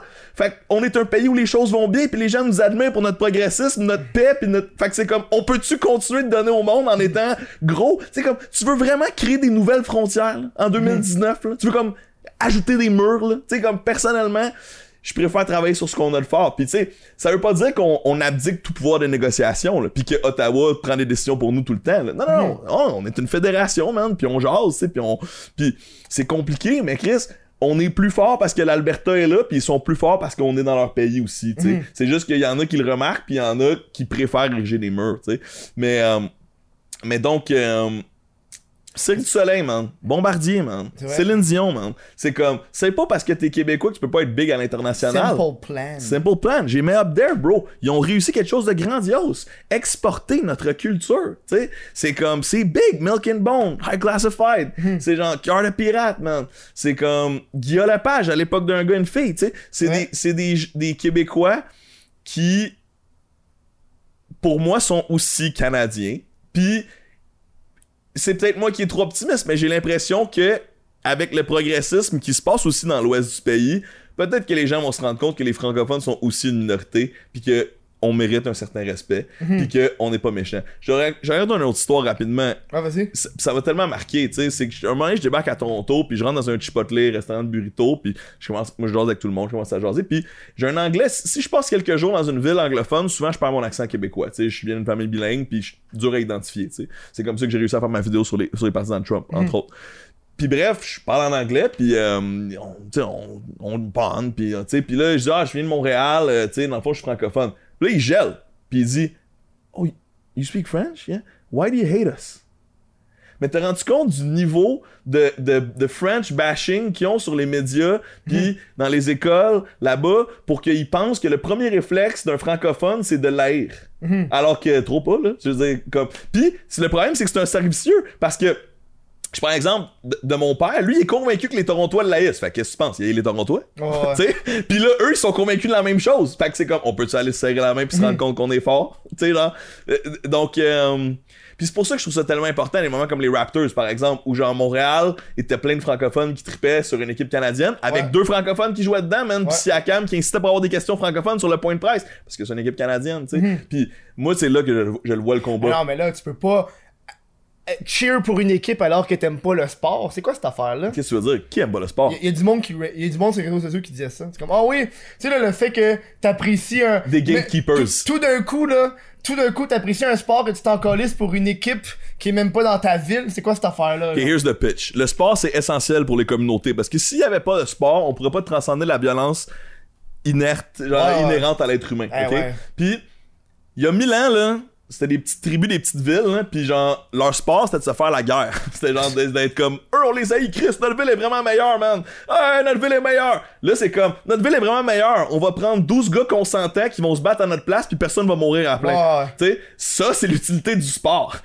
En plus d'être un vecteur d'inspiration pour les gens dans leur quotidien. Parce que toi puis moi, qu'on se lève le matin, on a des choses à faire, man. Puis comme on décide de, de se lever puis de faire un podcast, puis de travailler pour euh, tenir des micros, puis de faire du montage technique, puis de suer pour aller travailler avec XYZ. Puis bref, on a besoin d'inspiration au quotidien. Puis on voit des athlètes qui sacrifient tout pour avoir la chance de lever une coupe. Pour moi, c'est un vecteur Ils ils d'inspiration, tu sais. gagné, hein? Ils ont gagné, right? ben, ah, les Raptors, oui, oui. Raptors, je pensais, là, moi, j'étais en général, fait que c'est comme, ouais, il y a une équipe qui a gagné la coupe. C'est ça, le En concept. général, il y a un gagnant. Il y a un gagnant, Hein? éventuellement. Ah, Donc, ouais. or donc, c'est comme, un, ça transcende la violence tribale qui est inhérente à l'être humain. Puis deux, ça permet d'inspirer les gens qui ont besoin d'inspiration. Mm. Tu sais, puis euh, puis ça, ça rapproche aussi les gens au sein de la ville. Parce que Ouais. quand t'es un fan, ça, c'est un gars à Miami qui me l'avait dit dans une game des Dolphins. Tu sais, il disait, t'arrives ici, puis euh, il y a un gros party dans le stationnement avant la game des Dolphins. Puis il dit, regarde autour de toi, là. Il y a pas de noir, il y a pas de blanc. Il y a pas de riche, il y a pas de pauvre. Il y a pas de East Side, West Side. Il y a juste des fans des Dolphins ici. Puis c'est vrai que c'est dans les rares moments de cohésion totale sociale où tu te déplaces puis t'as justement des familles qui doivent vivre dans un quartier un peu plus difficile de Miami qui chill avec des fucking millionnaires dans leur pick-up euh, tu sais euh, gr- puis que le monde se cheer la bière puis qu'ils jouent au football ensemble dans ce parking avant d'aller voir la game tu sais donc ça crée des moments de solidarité au sein des Puis- si je veux dire si tu te crises du sport aucun problème Ouais. je veux dire va lire un livre les. Raptors, comme. J'aime pas le basket, mais j'étais intéressé. J'avoue que Drake sur le. Mais le- oui, sur le parcours, stage, était c'était un, un fucking divertissement. Tu le voyais en. Oh! Oui. Oh, Puis, tu sais, Drake a été tellement essentiel pour Ben oui. Toronto, bro. Ben, comme tu sais, quand c'est c'est des baby boomers qui me disent, genre, hey, il paraît que Drake, euh, il a rendu l'équipe des Raptors populaire partout dans le monde. Je suis comme, oui, t'as rendu compte du pouvoir de la musique et du hip-hop? Parce que j'essaie de construire depuis 20 ans, genre, this is what he did. Tu sais, c'est comme, pis c'est- c'est c'est la même chose que, que, que je veux voir à Montréal. Je veux voir le Canada gagner, man. Puis on gagne sur plein de niveaux. Mhm. On gagne avec notre industrie du weed présentement. On est en train de prendre possession de plein de fermes ailleurs dans le monde parce qu'on a les capitaux pour de- le faire. Tu veux qu'on parle de weed? Si Après tu veux. la pause. Ok, mais euh, on va parler d'industrie. Ben oui, de l'industrie pas Exact. juste fumer des battes. Là. Ouais, ça, c'est moins mon genre. du- On vient dans pas long, gang. Yo, si tu veux supporter le show monétairement, gratuitement, d'où c'est rough ça là, là. Si tu veux me donner de l'argent pis ça te coûte fuck all d'argent, ben tu utilises ton Amazon Prime pour, pour faire le lien avec ton Twitch, pour après ça me donner un abonnement gratis. Ça, ça me donne du cash pis toi ça t'a coûté du temps. Qui est fucking... Hey, t'as ça à chaque mois, man. Va faire ça, man. Sur twitch.tv, kev, twitch. Va faire ça, je l'apprécie énormément. On retourne au show. Euh, on parlait de l'industrie du weed qui veut, veut pas, est, est devenu courant. Ouais. Puis j'ai l'impression qu'il y a encore sur les réseaux sociaux, peut-être mal au niveau de la différence de génération, où est-ce que t'as encore cette campagne de peur qui se fait par, Sur le weed légal? sur le weed légal, où est-ce que t- ils, parles- vont, ils vont sortir des histoires, là, dans les commentaires Facebook, ils vont faire ouais fuck le weed, euh, le- de- depuis que le weed est venu, moi ça arrête pas de sentir dans mon quartier, c'est dégueulasse, Euh, je veux que le monde de mon appart arrête de, de fumer du weed, Euh, je veux que ça devienne comme avant. Mais tu ça, je comprends. Ben, je devienne comme avant. Attends. Un, moi, je crois en la science. Premièrement. Donc, Hmm. tu sais, j'essaie d'être le plus objectif possible dans ma vision du scénario. Ouais. Puis moi, je trouve que c'est extrêmement bien que le Canada ait légalisé le weed. Deuxième pays? Exact. Après l'Uruguay, là, sais, Non, c'est pas euh, Amsterdam? C'est pas euh, c'est une ville, ça, mon chum. Non, excuse, les Pays-Bas. Je pense que c'est juste la ville. Oh ouais, hein. Je pense que c'est l'Uruguay. euh, C'est un pays pas sortable de l'Amérique du Sud. Ok. Tout mon respect aux gens d'Amérique du Sud, là. Quand je dis pas sortable, Mais c'est c'est pas genre, c'est mondiale, rapport, là. C'est comme Ouais, genre, exact. je sais pas c'est Exact, exact, ouais. Euh, mais euh, c'est parce que, sais, on peut partir de la base, là. C'est- Si on parle de, pour- pour- du côté de l'impact sur les consommateurs puis les, les gens dans les quartiers, tu sais, au Québec qui chialent parce que ça sent le weed. Un, ça sentait le weed avant aussi. Ouais. Puis l'argument numéro un de Justin, que je trouvais tellement intelligent, c'est il y a des millions de Canadiens que la seule fois où ils commettent un crime dans leur vie, c'est quand ils consomment du cannabis. Mhm. C'est pas normal. Ouais. Parce que, tu sais, soit il y a un problème avec la loi, ou soit il y a un problème avec des millions de Canadiens. Puis c'est des millions de Canadiens qui, généralement, sont pas violents, ont une job, tu sais. on- Fait que le, le rendu là, c'est quasiment comme on est qui, nous autres. Ouais. Puis, bref, il y avait un méga, un paquet d'injustices sociales et raciales et, et de classe aussi, Mhm. parce que souvent les victimes de la léga- de l'illégalisation du cannabis, c'était les gens qui étaient les, les plus démunis, c'est les gens qui étaient souvent malheureusement euh, interceptés par la police à cause d'un certain profilage, tu sais. Puis c'est comme donc c'était le monde qui méritait le moins de manger de la marde, qui mangeait de la marde pour Mhm. une substance qui était relativement relativement inoffensive Ouais. pour une, une certaine, une bonne proportion de consommateurs, tu sais. Euh, moi, ce que j'aime maintenant, c'est que la légalisation, c'est pas un pas pour encourager les gens à consommer, c'est un pas pour réguler l'industrie, Puis- éduquer le public Mhm. Et faire des taxes. Aussi, Parce que c'est excellent pour nos écoles et nos routes, mesdames et messieurs. mais aussi retirer du monde des prisons. Aussi, Parce qu'il y a tellement de monde qui est emprisonné Ouais. pour possession, Pour etc. Exact, exact. C'est comme votant. Là, là, la question que, que je sais pas, je sais même pas si Trudeau en a parlé, c'est Mm. si le monde qui ont un amnisties. judiciaire. C'est un processus, c'est un processus. Puis je sais que par exemple Seth Rogen, grand Ouais. gars, il milite activement pour euh, ce genre d'amnistie-là au Canada. Puis il y a aussi des villes aux États-Unis qui ont commencé à le faire. Puis tu sais, c'est un, changement qui se fait. Mais euh, bon, fait que là pour le monde, moi, pour les fumeurs, soyez donc respectueux, ok? Moi Mhm. Ouais. c'est ça mon point. C'est genre si tu veux être respecté dans la vie, il faut que tu respectes les autres. Ouais. Puis, fait que tu sais, fais-nous attention, va-nous dans un parc, ou genre comme, tu sais, pars une fan, esti, mets l'encens. Mhm. Comme, s'il y a des enfants, marche 20 mètres de plus. I don't know, man. Juste comme, sois un citoyen consciencieux de ton ouais. environnement, tu sais. Ça va déjà régler une couple de, de, de monsieur pis de madame qui sont pisses. Puis il y a des monsieur pis de madame qui sont pisses parce qu'ils ont le goût d'être pisses. Ouais, fait que c'est comme, bon, mais regarde, tu sais, je veux dire, tvanouvelle.com, là, tu sais, genre, have fun. Oh, Have fun, gros, là. Mais comme. Fait que, tu sais, si tu vas d'un point de vue rationnel, tu vois les villes où ça a été légalisé, puis j'ai hâte d'avoir les statistiques sur le Canada pis les Ouais. études, parce que ça aussi, c'est une autre raison pourquoi c'était tellement une bonne idée de légaliser le weed. On va pouvoir l'étudier dans les universités. Comme là, en ce moment, euh, au Portugal, c'est un petit peu comme le- le- le, le test pour le reste du monde, ils ont décriminalisé toutes les drogues. Ouais, Tous les autres pays regardent ça, genre, Ouais. qu'est-ce qui va, qui va arriver? Exact. Ça vaut-tu la peine? Exact. Non, c'est intéressant, man. Au BC, il y a déjà des centres d'injection euh, supervisés, là. Tu sais, c'est Mhm. comme.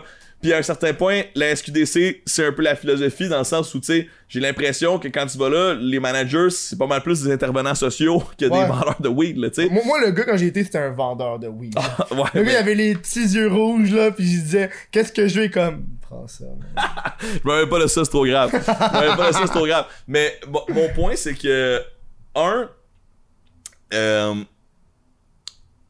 il y a du monde qui boivent une petite bière euh, pas mal tous les jours. Ouais, ouais. Puis il y a du monde qui vit bien avec ça. On Mhm. appelle ça des alcooliques fonctionnels. Ouais. Mais une petite Ben- bière, ça te saoule pas. Un petit joint, ça te gèle, par exemple. Ouais, mais une petite puff de vape. Ouais, ok, ouais. Non, mais bref, je suis pas en train de, de justifier. La... Je suis pas en train de justifier les consommations excessives Mhm. tout court. Mais je suis en train de dire. Si toi, là, euh, Jean-Gaston, là, euh, à Joliette, là, tu bois ta quille à tous les soirs, là, est-ce que fucking euh, euh, Mohamed, euh, à Côte-des-Neiges, il a le droit de fumer son petit plomb de hache euh, une fois de temps en temps, C'est genre? pas légal, du hash. T'as raison. C'est pas légal, le hash. Ok, bon. C'est juste le cannabis. Ok, le cannabis. C'est vrai qu'on Il vend juste, pas de il y a hache juste 5 à la produits, SQDC. genre, euh, euh, de cannabis. T'as la- Euh, cin- Cinq marques, tu veux dire? Ben non, mais t'as 5 variétés. Ouais, ouais, de- c'est ça. Y a pas... Ah bon, Y a pas le exemple hashish, est faux. Mais ça va peut-être venir. Mais peut-être. remplace le hashish par, par le, le un, joint. petit- un- ouais, un petit joint. ses chums, tu sais, genre, Ouais. c'est comme. Euh, mais tu sais, encore là, Barack Obama qui arrive au milieu puis il pogne, il s'en va. parlez-vous, puis soyez respectueux l'un envers l'autre, puis ça. Puis tu sais, il y a du monde qui trouve que ça pue, man. Puis il y a Ouais. du monde qui trouve ça dégueulasse. Mais ok, je vais, genre, comme, éloigne-toi d'eux autres, puis sois Mhm. smart. Puis en même temps, tu sais, je veux dire, il y a des fois où le gars dans le métro il pue, puis je dis pas, tu sais. comme dans le sens où, comme, c'est une question de savoir-vivre, puis de, comme, d'acceptation, puis d'empathie, puis. Tu sais, puis moi, euh, ça revient souvent à, à, à ça, c'est-à-dire on doit cultiver l'empathie des gens, on doit cultiver l'empathie des, de- on doit cultiver la patience, on Mhm. doit, tu sais, c'est, c'est mes réflexions bouddhistes un peu, mais c'est comme nos sociétés iraient tellement mieux si on était plus ouverts envers l'autre, Ouais. si on prenait le temps de se mettre dans les souliers des autres, puis c'est Mhm. comme, mais c'est difficile, puis c'est difficile de demander à ça, de demander ça à des gens qui struggle financièrement, c'est difficile de demander à ça à des gens qui ont eu une certaine lacune au niveau de l'éducation Mhm. parfois, mais on est dans le meilleur pays au monde pour à- avoir de moins en moins de gens comme ça parce que l'éducation est accessible. Ouais. puis c'est comme l'éducation c'est c'est euh, c'est le meilleur remède contre le racisme c'est le meilleur remède contre la xénophobie c'est le meilleur l'éducation et, et l'expérience Mhm. mais comme c'est genre l'ouverture d'esprit puis puis tu sais c'est comme ça qu'on va devenir une civilisation unie qui va permettre aux extraterrestres de, leur- de nous donner leur technologie c'est comme pendant le, le, le printemps érable.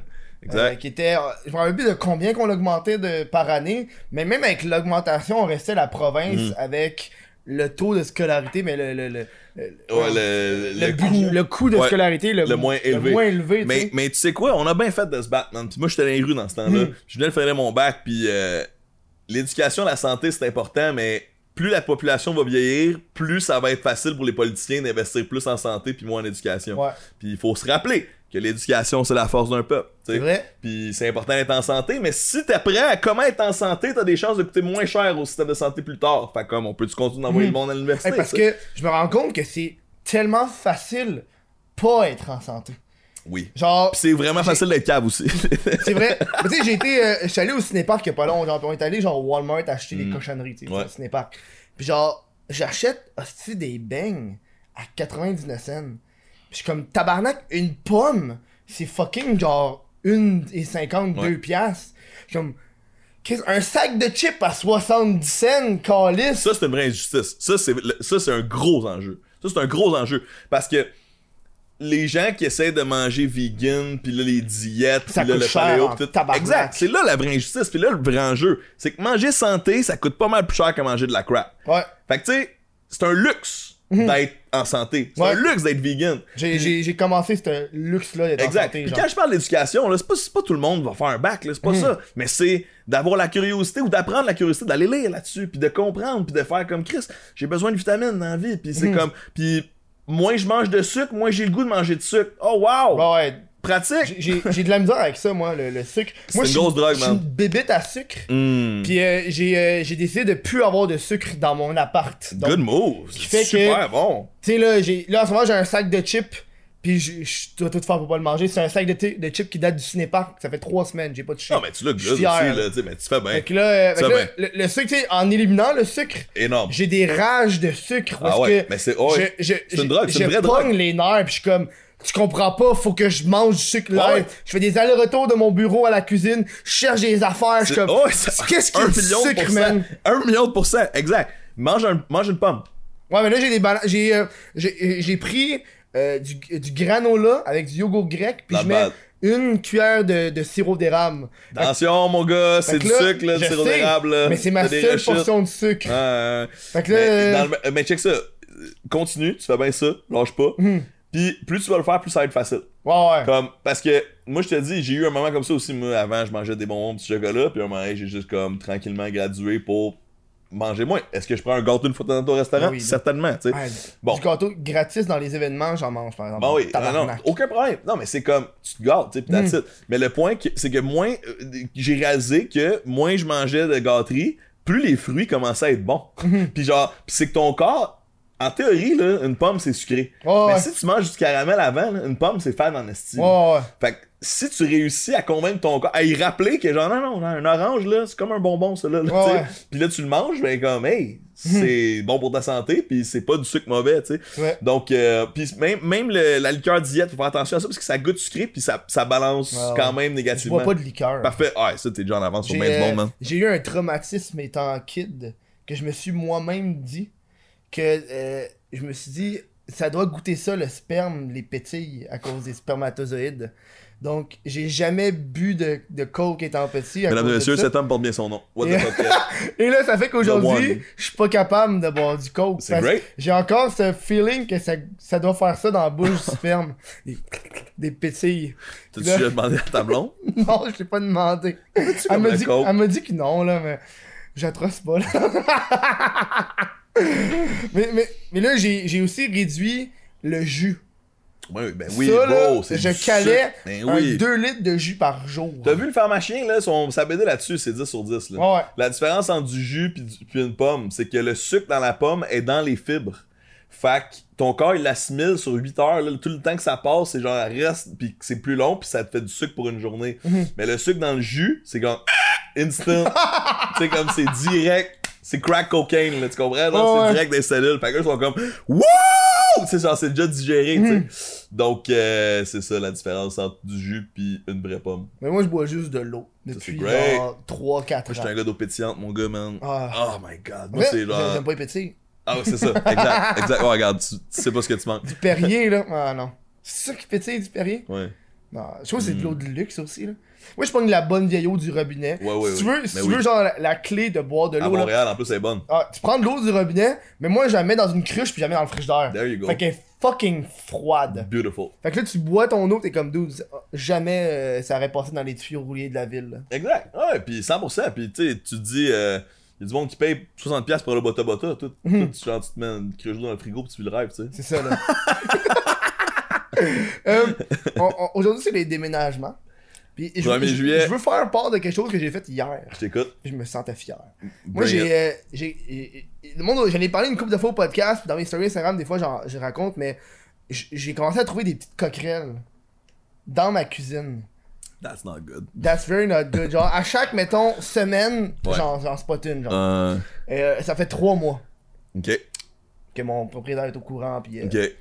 Moi, non, j'ai appelé, j'ai appelé la, la secrétaire, Ouais. puis je te dis, elle a dit, vous savez, on est à Montréal, c'est le genre de choses qui arrivent. C'est pour ça que j'ai dit Welcome to Je New crois- York quand je suis arrivé chez vous. Moi, je trouve que tu, on dirait un appartement de New York. Parce que quand j'ai marché sur des carrés, Ah ouais, là, j'étais comme, bro, c'est vraiment la- l'architecture pis la vibe. Puis à New York, il y a des coquelles partout. Fait que, puis là, puis là, hier, j'ai décidé, you know what, je suis écœuré. yeah! écœuré euh, de pas me faire goûter. Fait que j'ai imprimé des papiers avec des photos de coquerelles. J'ai mis un texte en français et en anglais euh, qui est écrit euh, euh, J'habite dans tel appartement. euh, je commence à trouver des coquerelles. Uh-huh. Euh, je tiens à vous dire que si c'est dans mon appartement, ça va venir dans le vôtre prochainement. Ouais. Euh, j'ai ouais. un inspecteur qui a dit que c'est pas juste mon appart qui doit se faire. euh, Wow. qui doit avoir une extermination, You're mais le bloc au complet. You- for sure. Suivi du numéro de téléphone du bureau. Wow. Le numéro personnel du du propriétaire et le numéro du concierge. Puis je leur ai dit, appelez-les. Parce que euh, la ville est au courant. Puis j'ai été voir la ville. La ville sont venus. Puis ils ont, ils ont envoyé une lettre. Sauf que le- la lettre est, retour- est revenue à la ville. Wow. Fait eux, ils l'ont genre. Parce que eux sont obligés d'avoir une signature, la ville, pour pouvoir entamer les, les procédés. Wow! Hey man, ce gars est deep. Non, c'est great. C'est. Fait que euh, là, je, vais, je vais commencer à, à imprimer de plus en plus de photos de coquerelles.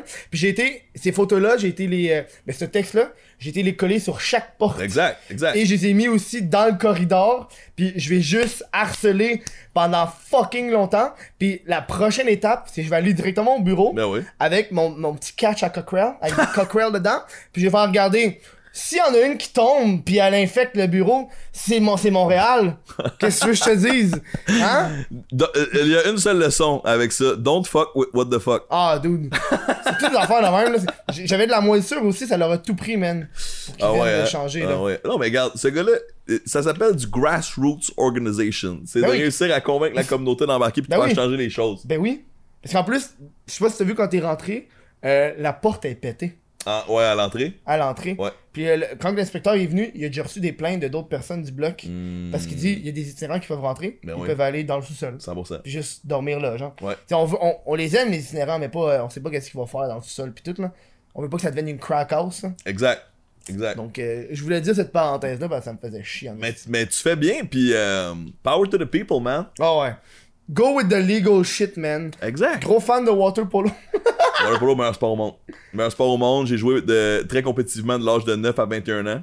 Mhm. J'ai fait de la Ligue canadienne. Puis euh, ça, ça a forgé la personne que je suis aujourd'hui. Moi, je pense que le sport d'équipe, c'est une école de vie hallucinante. Mhm. Ça m'a appris beaucoup physiquement, mais beaucoup plus mentalement. Puis, tu sais, euh, je suis juste reconnaissant que ce sport-là a été mis sur mon chemin, parce que qui sait où je serais rendu aujourd'hui sans le Mhm. water polo, tu sais, c'est comme... C'est con à dire, mais c'est genre... Tu sais, moi, je veux dire, je viens d'une bonne famille, tu sais, Ouais. je- c'est Le comme... water polo, c'est. J'étais dans un drôle de quartier, par exemple, mais, fait tu sais, who knows, c'est ce qui- peut arriver. Mhm. Mais euh, mon point, c'est genre, le sport d'équipe, man, ça garde les kids en dehors de la rue, là. C'est comme. Ça- je veux que tu me réexpliques le water polo. Honnêtement, ça fait tellement longtemps. Je le connais de nom, mais je me rappelle plus c'est quoi genre, la base and shit. Le handball, connais-tu le handball? Ouais, ouais, l'handball, ouais. Handball dans l'eau. C'est du soccer dans une piscine avec les mains, mais t'as pas le droit de toucher à deux mains avec le ballon. Ok. Puis Fait que c'est juste une main constamment. la piscine est-tu creuse ou elle est pas creuse? Elle est creuse. Exact. La, la piscine olympique, c'est 8 pieds de profond. Fait que tu touches pas dans le fond, tu sais. Holy fuck, ouais, hein? Ouais, puis c'est de la lutte gréco-romaine. Parce que t'es constamment. Dans le fond, le meilleur exemple de ce que représente le water polo, c'est genre ces 12 gars qui font de la lutte gréco-romaine dans une piscine. Mais le but, c'est de mettre le ballon dans le net. Sauf que c'est comme le football, c'est comme le rugby, c'est comme ce jeu de position, tu sais. Puis, si tu permets la démonstration, Ah, vas-y. Si t'as le ballon, pendant... t'es-tu droitier ou gaucher? Je suis droitier. Ok, ok, fait le, le, le, le- je viens de te le voler, voilà, exact. Fait que là, t'es de même. Moi, je suis dans l'eau, là. Genre, j'essaie d'aller te voler le ballon. nage genre de même, Exact. en plus. Puis toi, t'essayes de passer pour aller scorer un but. Fait que tu peux, quand l'aspect lutte gréco-romaine, tu peux me pogner par le maillot, puis essayer de tourner Ouais, pour ouais. passer devant moi, puis être en breakaway. Puis là, moi, je nage, puis je suis en merde, tu sais. Mais, fait que là, moi, pour éviter ça, je me bats pour pas que tu fasses ça, tu sais. Fait que, puis on est dans l'eau. Puis Ouais. là, Puis on. Il doit y avoir des risques de noyade intenses, Chris. euh? ben, oh, c'est oh, du monde en forme qui joue water polo. Ok. Puis, je veux dire, évidemment, tu noies pas ton adversaire. Tout, tout comme au hockey, tu- Mhm. je veux dire. Mais c'est sauvage comme sport. C'est extrêmement sauvage, tout comme le hockey. Mais, mais, euh, mais, mais, euh, c'est intéressant parce que c'est vraiment comme les échecs. C'est Mhm. facile à dire pour moi maintenant, mais notre coach nous répétait plus jeune, tu sais. Le water polo, c'est 90% dans la tête puis 10% physique. Mais t'es mieux d'être 10 sur 10 en physique. Ouais, alors, c'est sûr, hein. tu sais, puis là, là, je joue encore pour le fun, tu sais. euh, euh, j'ai de la misère à jouer euh, en extérieur parce que le soleil m'affecte euh, un peu ces temps-ci. Mais. euh, Ah, des lunettes, pis. euh, Exact, ouais, parce que je suis photosensible à cause de vieilles commotions cérébrales, Mhm. notamment à cause du water polo, mais aussi à cause de maladresse dans la vraie vie. Donc, c'est comme une T'en as eu accumulation. combien en tout, Je peux pas, je peux pas compter. Tant que ça? Ouais, parce que, mais à l'époque, on savait pas que ça existait, tu sais. À l'époque, euh, j'avais vu Rocky, puis Rocky se relevait, fait que moi avec. Puis, euh, puis tu sais, ah, je filais pas trop, mais je retournais me battre, tu sais. Mhm. Puis, mais c'est comme, c'est comme ça que j'étais, puis ça, c'est la personne que je suis, puis tu sais, je viens, je veux dire, je viens d'une famille ultra compétitive, là, c'est genre, c'est comme, si je peux te raconter une histoire sur mon père, puis tu te dis c'est la même chose. Tu sais, mon père, il a comme 60 kicks, il joue dans une ligue de garage de hockey pour le fun avec du monde de 20 ans. Il gagnait par genre 4 buts. Il reste 8 minutes à la game, il joue pour le fun, il est retraité. Il gagne par 4 buts. Il y a, il y a un gars qui le dépasse, il plonge. Le gars a 64 ans. Il y a un kid de 22 ans, 220 livres de muscle qui est tombé sur l'épaule, s'est cassé l'épaule. T'avais pas besoin. Non, de- non. Mais je suis de même. Puis le water polo, c'est la même chose pour moi. C'est comme you do or die. Mhm. Fait que. euh, donc, j'essaie beaucoup de me discipliner à slacker un peu. tu sais. Puis là, si on va dans le deep talk, c'est aussi en général dans la vie. tu sais. Mhm. Ma blonde euh, Camille euh, est vraiment bonne pour me On l'a eu au show aussi. Yeah! Cam Grand Brun, you already know. Là, là, la petite Ben oui, man. Cam est vraiment bonne pour me rappeler que des fois, faut que je prenne soin de moi, puis que je me Mm. repose, puis que j'écoute la TV pendant deux heures, puis tu sais, genre comme ça. T'écoutes pas la TV pendant deux ans? Euh, tu, tu peux ta batterie, mais on Ouais, va la continuer. batterie, c'est pour ça qu'il y a deux cams. Eh, Ah. euh, pour moi, c'est un effort de rien faire. Je suis ultra hyperactif. Puis euh, des fois, c'est au détriment de ma personnalité. Mais parfois, c'est aussi au bénéfice de ma carrière. Mhm. Tu sais, une des raisons pour que j'ai réussi à me tailler la place que j'ai présentement dans l'industrie, qui est selon moi, euh, genre, je suis très reconnaissant de l'avoir, tu sais, euh, c'est que j'étais capable de tout seul passer 12 heures assis devant un écran d'ordi pour faire du montage, Mhm. alors que un travailleur de l'industrie aurait jamais accepté ces conditions-là, normalement. Ouais. Mais puis donc, tu sais d'être comme euh, ah ouais, euh, je je veux aller euh, les Raptors sont en finale, puis genre c'est le talk of the town, puis moi j'ai le goût d'y aller. Bon, mais je vais conduire à Toronto. Genre, je suis parti de Montréal, j'étais à Toronto, j'ai pris une photo Instagram, j'ai checké les Raptors, je suis revenu chez nous. Tu sais genre, mais c'est comme qui fait ça dans la vie, Mhm. tu sais? Mais fait que tu sais puis moi c'est pas genre je me suis pas dit comme Alright, je vais aller chercher des likes à Toronto, tu sais? Non, non. C'est comme, c'est ma personnalité. C'est juste comme, oh, I'll fucking go to Toronto. Tu sais, genre, comme, on va. euh, Puis, ah, c'est vrai, ma job, c'est de prendre des photos. OK. Euh, Puis, tu sais, genre, Mhm. puis, and then it happens, tu sais. Fait que, cette attitude-là, qui vient aussi du water polo, mais que le water polo aussi a réussi, tu sais, calmait cette personnalité. Tu sais, tu sors, tu sors d'une piscine après t'être battu pendant une heure avec six Ouais, gars en ouais. chest, là, tu vas écouter la télé pendant deux heures, là, tu sais. Ah oui, mais tu comme, relaxer, là. Exact. Mais non, mais aussi, c'est que ta, ta dopamine, ta sérotonine, elle s'est passée. Là, pendant deux heures, là, tu chassais un ballon, puis genre, tu forçais, puis c'est comme. Ton corps est fait pour ça, man. C'est genre un esprit dans un corps sain, pas un mythe, tu sais, c'est vraiment ça. Mhm. Fait que. euh, tout ça mis ensemble fait que le water polo répondait à mon hyperactivité, mais aussi, je pense que ça l'a causé. Parce que si pendant. Ben. C'est que si tout ton. a- De, de 9 à 21 ans, ce qui est comme une grosse partie Ouais. de ton, ton développement personnel, tu passes genre 15 à 20 heures par semaine dans une piscine à te, ba- à te battre avec des gars, ça se peut que quand t'arrêtes, t'as un petit surplus d'énergie. Mhm. tu sais? Oh, ouais. Puis, puis là, c'est à toi de faire de quoi d'intéressant avec ce Mhm. surplus d'énergie-là. Est-ce que c'est de te monter une carrière en médias? Est-ce que c'est de partir de ta business de XYZ? Ou tu sais, il y a d'autres sportifs qui vont choisir de, de, de se lancer dans. euh, Coach, coaching. Ouais, exact. Ou les médias, dans... ou tu sais, genre. Puis c'est intéressant, ça s'appelle le deuil sportif occupationnel. Si tu euh, il y a bien des personnes qui ont fait les Olympiques qui ont ça, je me Exact. Ouais, c'est compliqué. Tu dis qu'on leur parle de ça? Oh, c'est le, c'est prochain bloc. I'm hein? in. I'm in. J'aime C'est ça, bon, man. en plus, j'ai des faits, j'ai des affaires. That's it, man. On met dans pas long. Tu te demandes comment tu peux écouter le Chris de podcast dans ton char, dans le autobus, dans la rue. Hein? Oui, j'ai dit dans le autobus, là, calme-toi, ok? Tu fais ça sur euh, Spotify, dude. Tu cherches le Chris de podcast sur Spotify, tu donnes un petit abonnement, tu follow. Après ça, tu peux, euh, si t'es si t'es abonné Spotify, mais tu peux l'enregistrer sur ton téléphone. Euh, gros fun, man. Moi, moi j'ai commencé à écouter des podcasts sur Spotify, c'est extrêmement apprécié. Puis, sais, c'est le fun de savoir que t'es sur Spotify? C'est comme un achievement de vie, là, c'ti, là? Fait que va voir ça, le Chris de podcast sur Spotify, si vous pouvoir écouter le, ton show préféré n'importe où. Hey, j'ai de la misère à matin, esti. J'ai des, je fais des, des fautes de phrases. Calice. Bon, on parlait du deuil occupa- Oui, le occupationnel deuil, sportif. oui. Ok, deux choses à dire là-dessus. Un, ma petite soeur, Claude Bastien Forest, une Ouais. personne extraordinaire, plus intelligente que moi. allé aux Olympiques? Non, pas allée aux Olympiques, mais elle a euh, une maîtrise en ergothérapie. Elle fait, euh, Ah. puis son sujet de maîtrise, c'était le deuil occupationnel sportif. Puis justement, à quel point c'est difficile quand ton identité, c'est le sport. Le DOS. Le DOS, exact. Quand ton identité, c'est le sport, de te réinventer après. Tu sais, elle, elle Ouais. disait, parce qu'elle, elle a fait du plongeon compétitivement, moi, je fais du Mhm. water polo compétitivement, puis on, on a plein de sportifs dans notre entourage. Puis tu sais, elle disait, moi, là, à l'école, j'étais la petite plongeuse, tu sais. Mhm. Genre, j'étais la fille- Puis moi, c'est vrai, moi, j'ai des amis à- à- au secondaire qui m'appelaient Water. Water Polo. Ouais. Puis, euh, be water, man. Puis, euh, puis, puis bref, euh, tu sais, d'avoir euh, ce, ce, ce insight-là en lisant sa maîtrise, parce que j'ai lu sa maîtrise, ça m'a parlé un peu de ma propre condition, mais ça m'a rendu aussi très empathique envers les athlètes professionnels qui terminent leur carrière. Puis par rapport à ça, tu connais Dan Savoie, le gars qui, euh, Non. qui a inventé le personnage de Pat Lemieux, là, joueur de hockey cave. Oui, oui, oui, Bon. oui, oui. Tu sais, Dan, c'est un gars brillant, là, contrairement à son Ouais. personnage. Là.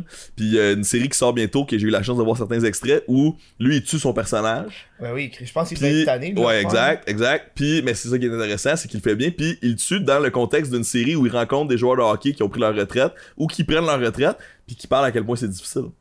Mmh. Fait que euh, ça, puis bref, ça va sortir bientôt, je pense sur, sur Z. Mais euh, mais moi, je- trouve que c'est un sujet full important, que justement, on continue de s'améliorer en tant que société, parce Ouais. que quand j'étais un petit gars, on allait, on, m'a- on m'avait pas prévenu que les commotions cérébrales c'était dangereux, Mhm. puis on m'avait pas prévenu non plus que quand j'allais arrêter de faire du sport, j'allais peut-être trouver ça rough. Mais comme maintenant, on peut le dire parce qu'on le sait. Yay, on s'améliore, puis c'est great. Puis c'est le genre de série que Daniel fait, puis le genre de travaux de recherche que ma soeur font, que ma soeur fait, qui euh, qui permettent de réfléchir sur ces sujets-là qui euh, sont importants puis qui touchent plein de monde. Mais il y a tout cet- cet aspect-là. Moi, j'ai un de mes amis que son oncle est allé aux Olympiques. Nice. Quand il était sorti des Olympiques, sa vie a été genre détruite là. Exact. Genre pour lui, il est tombé dans l'affaire de la drogue, plein d'affaires de même. C'est comme c'est rare. C'est un des, un des cas les plus rares là. Mais tu sais, c'est comme. La bonne nouvelle aussi, c'est que les comités olympiques sont conscients aussi Ouais. des, des, des problèmes qu'il y avait précédemment. Puis je veux dire, je, je connais pas vraiment le fonctionnement à l'interne, Hmm. mais je suis convaincu qu'il y a des gens. Je sais qu'il y a des psychologues sportifs maintenant, puis il y a une espèce d'entourage, puis il y a des gens qui essayent, mais, mais c'est pas facile. Puis c'est comme tout, tu sais. C'est Hmm. euh, c'est comme notre métier aussi, man. C'est vrai que c'est hard. citation de Joe Rocca, mais les spotlights brûlent. C'est vrai. Peu Pour importe. ça, faut que tu te modifies là. Moi, je, moi, je suis en train de me modifier petit à petit. Qu'est-ce- Ouais, des- mais. des- ben, je, je sais que ma carrière web YouTube, je pourrais pas faire ça pendant 20 ans. Que là, là je- j'essaie de me réaligner vers, la, intéressant, vers de la scène humoristique. Ah, tu sais. sure. C'est dans, la même affaire, mais parce que Chris, je, je sais Ah, que je, bon, je c'est vais me brûler à juste faire des vidéos, genre, sur internet pendant genre, mettons 20 ans, là. Ben, peu, ouais. peu importe ce que tu fais, faut que ça ait du sens pour toi. Mm. C'est plus ça. Mm. C'est que si tu le fais juste pour faire plaisir au monde, là, Ah c'est sûr que tu vas te brûler. moi. Mais tu sais, si t'as le goût de le faire ton vidéo, c'est great. Si t'as le goût de monter sur le stage, c'est great. Tu sais, Mm. genre, c'est- l'objectif, puis ça, ça c'est le grand Donald Glover, man, qui Ah, disait à une entrevue, c'est, il, est, il est great, man. Il disait, l'objectif, c'est, il disait, moi, je veux pas de job. Je veux pas avoir un job. Puis, je pense que je te raconté à ça. Il est arrivé sur le set de Community, qui est Mhm. une série de sitcoms légendaire que j'ai adoré. Où lui, c'était son rêve. Tu sais, lui, c'était un comédien, man. Il faisait de l'humour, il voulait faire une sitcom. Puis genre, puis il dit, j'étais arrivé sur le plateau, puis c'était comme les plus beaux jours de ma vie, puis j'étais enfin arrivé où est-ce que je voulais être. Puis deux ans plus tard, c'était devenu une job. Puis je Mhm. me levais, puis j'étais comme, ah, je vais aller. Puis il est comme, depuis ce jour-là, je me suis dit, je veux plus jamais avoir un job. Je veux juste avoir des rêves. Je veux juste Ouais. avoir des, des activités, des choses qui me stimulent. Puis c'est un, un luxe, tu sais, dire, oui, il peut se le permettre. Mais, mais euh, c'est la vision que j'essaie d'avoir. Mais Donald Glover, c'est. Le gars, j'ai l'impression qu'il est bon dans tout. Il est great. Le gars, il a fait du stand-up sur scène, man. Ses jokes sont trash. C'est un fan, c'est un fan. il, fait, il fait des comparaisons avec les enfants puis Hitler, genre. C'est du gros shit. C'est un il, brillant. fait, il fait du langage des signes. Il y a des jokes de langage des signes qui parlent de race, man. C'est fucking intense. son Allez voir ça. Allez voir ça. Ça vaut la peine. Mais euh, je sais pas s'il est bon pour faire un grilled cheese, par exemple. Tu sais, tu dis il est bon dans tout. J'ai remar- hey, j'ai commencé à regarder du monde. Tu parles de Great Cheese, puis euh, j'ai vu le room tour de David Dobrik qui monte sa, sa, son- sa maison de luxe. Puis tout le monde qui ont bien du succès, puis là, je me suis j'ai embarqué dans. Ouais. Je regarde plein de monde, puis tout leur room tour, puis leur maison, genre. C'est comme MTV Cribs. Ouais, genre ça, enfin là. Puis ils disent toute la même calice d'affaires qui est. Regarde, ma cuisine est full belle, sauf que je cuisine jamais. Ben, j'ai pas le temps. Là, je suis comme, ça, faut que je commence à faire. Faut que j'arrête de cuisiner pour commander du Uber Eats pour avoir le temps de faire d'autres Ah, shit, genre. C'est intéressant, man. C'est une bonne question. Mais si tout est une question de coût d'option, tu sais, t'es un entrepreneur, tu comprends, là. C'est comme une heure de What the fuck Kev, ça vaut combien? Tu le sais-tu? Je sais pas, ça vaut combien? Pense à ça. Parce que si tu sauves une heure en commandant un meal, peut-être que tu viens de sauver X. Si ton meal est Mhm. 20$, puis une heure de What the fuck Kev, ça vaut 60$, 100$, je sais pas. Mhm. C'est parce que ça dépend de l'activité que tu fais aussi. Ouais, ouais, ouais. tu sais mais euh, puis moi j'ai pas le chiffre exact mais Mhm. comme moi je sais que quand je fais de la consultation numérique je charge X dollars je sais que quand je fais de la télé ça me rapporte à peu près X de l'avant-midi je sais que quand je fais des vidéos YouTube sur le long terme ça va me rapporter X en contrat tu sais Mhm. fait que moi quand je dis oui à une gig ou quand je dis genre ouais je vais passer à ton podcast mon Kev je suis pas en train de faire ce 60 pièces là ce 120 en- ailleurs Ouais. tu sais fait que quand je cuisine je sais que je le fais pour moi parce que je suis pas en train de travailler. Mais comme, c'est insidieux aussi parce que je suis en train de parler comme une entreprise, mais je suis un individu, Ouais. tu sais. Puis ça, c'est complètement fucké. C'est c'est comme ça. Je sais pas si t'as vu le documentaire de Corporation. C'est un documentaire qui fait un profil psychologique de la corporation. Un Ok, des aspects. C'est des psychopathes, là. Exact. C'est une des, un des choses que t'apprends dans le cours, c'est qu'une entreprise, c'est psychopathe. Parce que ça a pas d'émotion. Ouais, exact. Mais ce qui est particulier, c'est que les entreprises incorporées ont un statut légal, surtout aux États-Unis, mais tu sais, ici ça marche aussi pas mal, d'individus. Ouais, ouais, ouais, exactement. C'est comme, c'est un dis, C'est McDonald's qui a fait ça et non Et- le et non propriétaire pas- de exact, McDonald's. Exact, exact. Puis là, on est rendu à un moment où le marché est tellement étendu, puis il y a tellement de niches que Mm. comme moi, je suis moi-même Fred Bastien Inc. Tu sais, vrai. même si je suis pas incorporé personnellement, j'ai- choisi d'être autonome avec grand plaisir. Donc vous me remercierez pour euh, les hôpitaux et euh, mon, Et les notaire- rats, mon, mon, je mon- paye mes taxes. mon comptable me dit incorpore-toi. Ça va te coûter moins cher. Euh, on en reparlera off cam si tu veux me Ouais. partager tes revenus. Mais moi j'ai fait le calcul et c'est pas vrai parce que je dépense pas beaucoup. Mais si Ah, tu oui, dépenses, moi, je dépense beaucoup. Là. bon dans ce cas-là c'est mieux de t'incorporer. J'achète tout le temps des équipements, moi, à la fin de l'année. Ben oui, parce euh, que tu. Ben. Tu vois, c'est bon pour tes impôts, ça, Mhm. si tu dépenses beaucoup. Anyway, on en reparlera, là. Mais moi, j'ai fait le calcul, puis ce que je sauverais en impôts, ça me le coûterait en frais de comptable. Ouais, ok, Parce ouais. que, ça, parce que incorporé, tu fais, ça, tu fais pas ça toi-même. Ben, Non. c'est plus compliqué, là, tu sais. Tu peux, mais ça te prend du temps. Mhm. Puis encore là, c'est combien une heure de what the fuck up, tu sais. Ouais, c'est ça. Mais, fait que là, donc moi, quand je choisis de cuisiner, ben, soit je choisis que c'est un- du temps pour moi, c'est du Mhm. me time, puis c'est comme je choisis de pas travailler, puis je fais mon sel, puis c'est comme this is it. Ou, ben, si je sais que je fais plus d'argent en continuant de travailler, puis en commandant de quoi, C'est ça. Mais Uber Eats, c'est cher. Je commande jamais du Uber. J'ai ça tellement deux cher, fois dans c'est ma tellement vie. cher. Je- Mais, mais- euh, mais c'est incroyable qu'on vit dans le monde. Tu sais, l'hiver, moi, ce que je capote, il fait moins l'hiver, 40, ouais. puis genre, tu es dans un monde où t'es comme. il y a un d'autre qui vient, genre, un, ultra privilégié, tu sais, lui, sa vie, man, il est sur son come-up en esti, là. Ouais, ouais. Puis deux, euh, wow. Mais j'ai l'impression que moi, euh. Foodora, Ouais, je préfère. C'est en vélo. Tu sais, je comme. sure. Me faire livrer de quoi, là, j'ai pas envie ait un doux dans le char. du là. sport un d'autre, si genre t'enlèves, t'enlèves des coûts au système de santé du ça, Québec. Pendant que le monde, pendant que le monde, ils viennent te livrer ça en char, il y a moins d'infarctus, là. Tout le monde qui commanderait du Uber Eats, ça serait du monde en vélo. Il y aurait, il y aurait moins de un peu moins de trafic. Eh ben, ça serait peut-être, ouais. Tu sais, là, il y aurait plus de. Puis je trouve que moi, je suis cycliste, hein. Ah ouais. un, un des affaires qui. Euh, T'as vu en rentrant, il y a deux vélos quand tu rentres, là. Euh, Je pensais à la déco. Oui! Euh, puis il y a un affaire j'ai remarqué, puis il y a un problème qu'il y a à Montréal, qu'en Europe, tu sais, genre à Amsterdam par exemple, il y a- Mm. il y en a en tabac des cyclistes, puis une des raisons pourquoi les cyclistes sont respectés là-bas, c'est parce qu'il y en a fucking, Ouais, genre. Puis vu qu'il y en a pas beaucoup ici, on, on est, on est entre piétons et automobilistes, fait que aussitôt qu'il arrive de quoi, c'est nous autres qui est dans le tort. Hmm. Peu importe, t'es comme, ah ouais, c'est le cycliste dans la rue, puis. Ouais, genre, ça c'est poche, je voyais des commentaires de TVA Nouvelles sur des accidents. Par exemple, il y a une fille qui est morte en vélo, puis il y a du monde qui disait c'était sûrement de sa faute. C'est une cycliste. C'est de sa faute. Mais encore une fois, il y a du monde qui, aime- qui se lève dans la nuit pour haïr le monde. Personnellement, Mm. j'aime la vie, fait que j'essaie de pas faire ça. Puis pour avoir mais- euh, oui. fait du vélo à, à Longueuil, à Laval, à Montréal, le monde à Montréal comprenne plus. Ouais, Un cycliste, sont cyclistes. sont- ben, sont- non mais le- les automobilistes sont plus Ouais, habitués ouais. de voir des cyclistes que Aussi, genre à Laval. Moi, je suis à Laval, puis il y a une madame qui me dit Roule sur le trottoir, tabarnak! Je suis comme Dude, je- si je roule sur le trottoir, je suis illégal, je peux avoir une amende, va chier, man.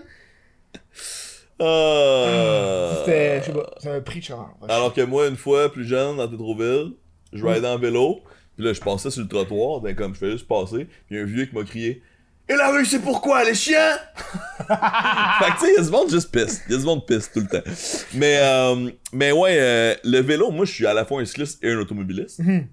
Puis, je pense que une grosse partie du problème, bon, c'est effectivement que il, il, il, il- il y a pas assez d'automobilistes qui sont aussi cyclistes. là, Ouais, Et j'ai envie de dire vice versa. J'ai envie de dire il y a pas assez de cyclistes qui sont aussi mais- mais automobilistes. tu parce comprends que... quand t'es cycliste, c'est quoi Ouais, être cycliste? Exact. Exact. Mais, mais, euh, donc, il y a ça aussi que ça prend encore une fois plus d'empathie. Mhm. plus tu fais d'empathie. Ça mène d'insuler des autres. Mais aussi, de l'autre côté, c'est. euh, moi, je pense qu'il y a une grosse partie de l'agressivité des, des conducteurs d'automobiles qui est juste mal placée. Puis c'est parce que. Bon, là, c'est vraiment un peu genre analyse psychologique, le Freud shit. Mais je Mhm. Ouais, pense qu'ils veulent pas tuer le Parce qu'ils veulent baiser leur mère. exact. C'est pour ça qu'ils haïssent les cyclistes. Non. Euh, parce c'est de lien random. C'est évident. Voilà, Freud, c'est ma théorie. Non, c'est clair, selon moi, que c'est parce qu'ils veulent pas tuer le cycliste, puis ils ont peur de tuer le cycliste, parce qu'ils veulent pas être responsables d'un meurtre. Ouais. Puis au lieu de se confronter envers cette réaction-là, puis de eux-mêmes être plus prudents, sont comme t'es un Ouais, ouais. comme, c'est de la, donc c'est de la projection. Là, c'est un classique. Souvent les gens reprochent aux autres ce qu'ils n'aiment pas en eux, Ouais. que ce soit dans un couple ou en société. Fait que c'est la même chose. C'est comme genre euh, ah ils sont imprudents. Ben peut-être que toi avec, bro. Moi, je suis imprudent quand je. je c'est vrai que je suis un cycliste de merde. ben, Je suis. Comment tu peux être bon pour ta cause je, dans ce je cas-là? suis. Mais non, mais je suis à la fois. Moi, quand je suis à une lumière rouge, là, Mhm. je suis à la fois piéton et automobiliste. selon la lumière, puis selon mon temps, parce qu'en théorie, les cyclistes devraient passer en même temps que les piétons. Ouais, ouais, je comprends. Tu sais, des fois, la, lumière de piéton est pas allumée, la lumière des chars est allumée, je suis Ouais. comme. Fuck off, là, j'y Mm. vais, là, je m'en colle, je suis dans la même rue que vous autres, là. Fait que des fois, je passe, tu sais. Ça, je sais que t'es pas supposé le faire. Je comme, ouais, fuck off, tu sais. Je connais pas la loi en tant, que telle, mais comme. Mais je sais qu'il y a une affaire qui fait chier les. tu portes un casque? Ouais, je j'ai toujours mon casque. Oh, that's good. Casque, lumière, puis là, je viens de me commander les. euh, Parce que, honnêtement, j'ai j'ai commencé à regarder le... qu'est-ce que t'es obligé d'avoir quand t'es un cycliste. Ouais. Puis il y a tellement rien. Mais ça, en fait, t'es obligé d'avoir, c'est deux. deux, ré- En deux- avant, en arrière. en avant, en arrière, puis dans les roues. N'a-t-il les jaunes? Ouais, les jaunes ou sont blancs, genre. Moi, mon vélo est blanc, fait que je l'ai pris les blancs, ça fait avec. Ça, Fresh. Puis là, euh, mode, je suis moment. comme, tu sais, il y, a des affaires qu'il y a comme pas, qui devraient avoir genre une cloche. Tu sais, c'est ting ting ting ting, Chris, ça fait du bruit là, c'est euh, awareness. Moi, ma famille m'a appris le wouh! Déjà. ça marche bien. Ah, man. Il y a du monde des fois qui, qui marche, des, des piétons qui marchent en piste cyclable. Ça, j'ai du plaisir à dire Décalisse! Of course. What the fuck Kev will be what the Oh, fuck Kev. Entends-toi là. Tu viens d'où déjà? Originalement, t'es né Moi, je où? viens de Laval. Oh, L, A, V, A, L. I got these ninjas saying. C'est euh, Laval. Laval ou rien, man. On l'a dit en même temps? You already know, man. HK. J'étais. euh, Un meilleurs chums vient de Laval aussi. Là, je suis content parce que justement, Laval, ils, ils ont, ils ont full investi dans, le- dans les pistes cyclables. Je suis comme, ah, il y a comme, sur les gros boulevards, ils commencent à avoir des pistes cyclables. Yo, le complexe qu'ils vont bâtir, euh, je pense que c'est à côté du métro. Ça va Ah, être insane, là. Ils veulent faire le centre-ville là. là. Sais, ils veulent Ouais, plus que ouais. soit le centropolis, ils veulent clairement le mettre là parce Ouais, que ça va attirer du monde de Montréal. Eh parce que oui. le monde il sort du métro. Eh oui. Là, quand ça va au fucking. Là, t'as le centre belle à côté, là, c'est malade, là. Quand ça va au Carrefour Laval, c'est parce qu'il faut que tu sortes du métro, que tu Mm. prennes un autobus, tu te rendes là-bas. Le monde, honnêtement, ils veulent pas prendre un autobus de la STL. Exact. Euh, Non, non, exact. Puis tu sais, puis puis là, tu sais, prochaine étape, prochaine étape, centre-ville de Laval, des espaces piétons. C'est vrai, Parce hein? que genre, Y'en a pas. Est-ce que c'est lame marcher en sortant du métro? Y a pas d'arbres, y a pas. C'est Ouais. drap, drap. Mais, euh, mais c'est une ville sur le come-up, là, ça sent bien, là. Tu sais, comme Laval dit, co- comme euh, HK dit, man, y aurait pas de Laval sans Montréal, mais vrai. comme Laval, c'est extraordinaire, tu sais. Il y a. euh, Maire de Laval sur YouTube. Ouais, de Laval. Maire de Laval sur YouTube, si vous connaissez pas, allez voir ça. J'ai parlé, puis j'ai dit que tu voulais le rencontrer. Yeah! Puis qu'est-ce qu'il a dit? Il a dit, ok, nice. tu sais, c'est comme, ah non, pas lui, man. Ah. non, mais, fuck, oui, à, à Laval, euh, il y a Cégep Montmorency, là, qui est Yeah. le premier Cégep de, de Laval. Puis je me rappelle, j'avais vu. euh, je pense que c'est le seul Cégep à Laval, je me trompe pas. Y en a pas d'autres. J'imagine. Puis j'ai vu des photos de avant, comment c'était. Genre, Ah on parle de genre années 80, Wow. quand c'était pas genre construit alentour, pis t'as juste un cégep, pis des champs. C'est vraiment C'est malade. genre. Vous rendez-vous compte? C'est 40 ans, man. On a inventé une fou, ville. là. Nous fou. autres. On a inventé ça, nous autres. J'ai j'ai vu que t'avais publié une photo sur avec toi devant un magasin de tigres géants. Quel est ton rapport avec tigre J'étais géant? avec euh, Murphy Cooper à Val d'Or. Mm. Mais euh, Tigre Géant, bro. Ok, voici mes trucs de Bloggers Mode, man. Never go wrong. Tu vas toujours dans C'est une un. friperie? Non, tu connais pas Tigre Géant? Ben, c'est sais de- région, Je man. connais ça de nom. Ouais, c'est euh, c'est une espèce de mini Walmart teinté région. Tu sais, fait Ok. qu'il y a comme il y a des shirts nice là, genre de comme tes chandails de loup mon gars, tu vas trouver ça là, mais c'est des non ironiques là.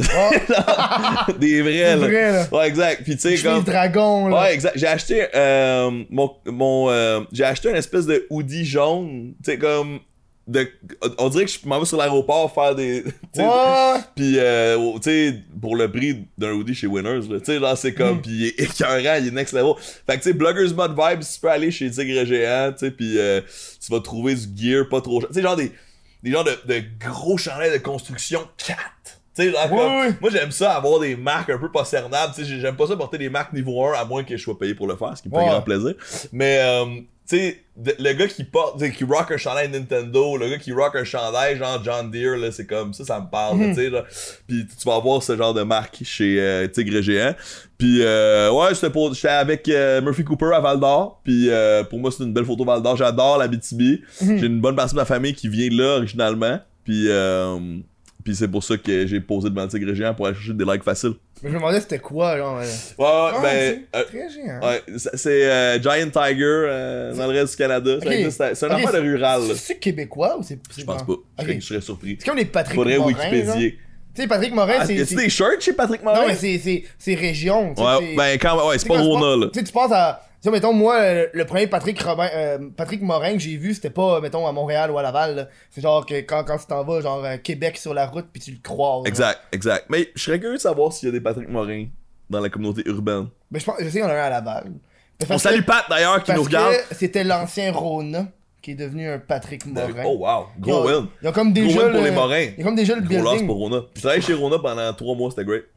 Moi, j'ai travaillé au Archambault pendant deux mois. Oh là là. Ça Celui de Laval? Crisser dehors, ouais. Ça fait crisser dehors. Euh, Peut-être que tu connais mon coloc, man. Quelle année? Ah, ça fait d'en faire, là. 7 ans, là. Je sais pas, il était peut-être plus là. Il était C'est- peut-être plus là déjà. Qu'est-ce qui est arrivé? Ah! Je me, je me pognais avec les boss. Sérieux, Surprenant, Kev. J'étais, j'étais, je travaillais dans, j'étudiais en affaires, genre. Puis des fois, leur- non, non, des fois leur affaire qu'ils demandaient de faire, je trouvais ça illogique. Puis je trouvais que ça avait pas de sens. Ouais, genre, moi, il y avait une madame qui venait, là, elle venait au comptoir, elle fait Oui, euh, je voudrais savoir, ça serait où le DVD de Breaking Bad? Ouais. Tu sais, mettons, moi, je le vois, je Ouais. peux pas dire, il est là. Faut que je dise, attendez, je dois appeler un commis du CD DVD. Je suis comme, puis quand je dis au monde où aller, mes boss disaient, tu peux pas faire ça, faut que tu demandes un commis. Je suis comme, t'es sérieux, man, Chris Je le vois, le DVD de Breaking Bad, tabarnak, je le pointe, esti. Étiez-vous syndiqué? Ah ouais. C'est pour ça. Je l'ai lu, j'ai lu le. le, le, le- C'est pour ça. J'avais pas le droit de prendre- Parce que moi avant, je travaillais dans un couche-tard, puis ma boss du couche-tard était, était chill. Moi, j'ai essayé ça prendre des pauses. Je croyais que c'était de la. Tu sais, je fais un chiffre de 4 heures. Je fais un chiffre de 4 heures, genre. J'ai c'est ça. J'ai essayé ça. Guy, man. Je fais un chiffre de 4 heures.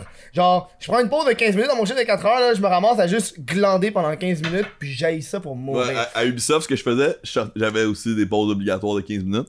Je sortais ma- mon oreiller de mon bureau. Ouais. Je disais à mon collègue, tu me reviens dans 15. Genre, je faisais juste fermer les yeux 15 minutes, that's it. Puis, euh. Puis, à un moment donné, je me suis pogné avec un, un boss. Je me suis pogné avec un boss de. de le boss des CD DVD.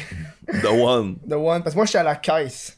Puis, euh, à la, euh, euh, Archambault, tu peux avoir euh, un, un pourcentage de rabais quand t'es étudiant, tu sais. Nice. Puis là, ma, ma- ma- habituellement, tu montes ta carte étudiante. Puis ma, ma, ma boss avait dit si ils ont pas ta carte étudiante, tu peux sortir la carte au puce.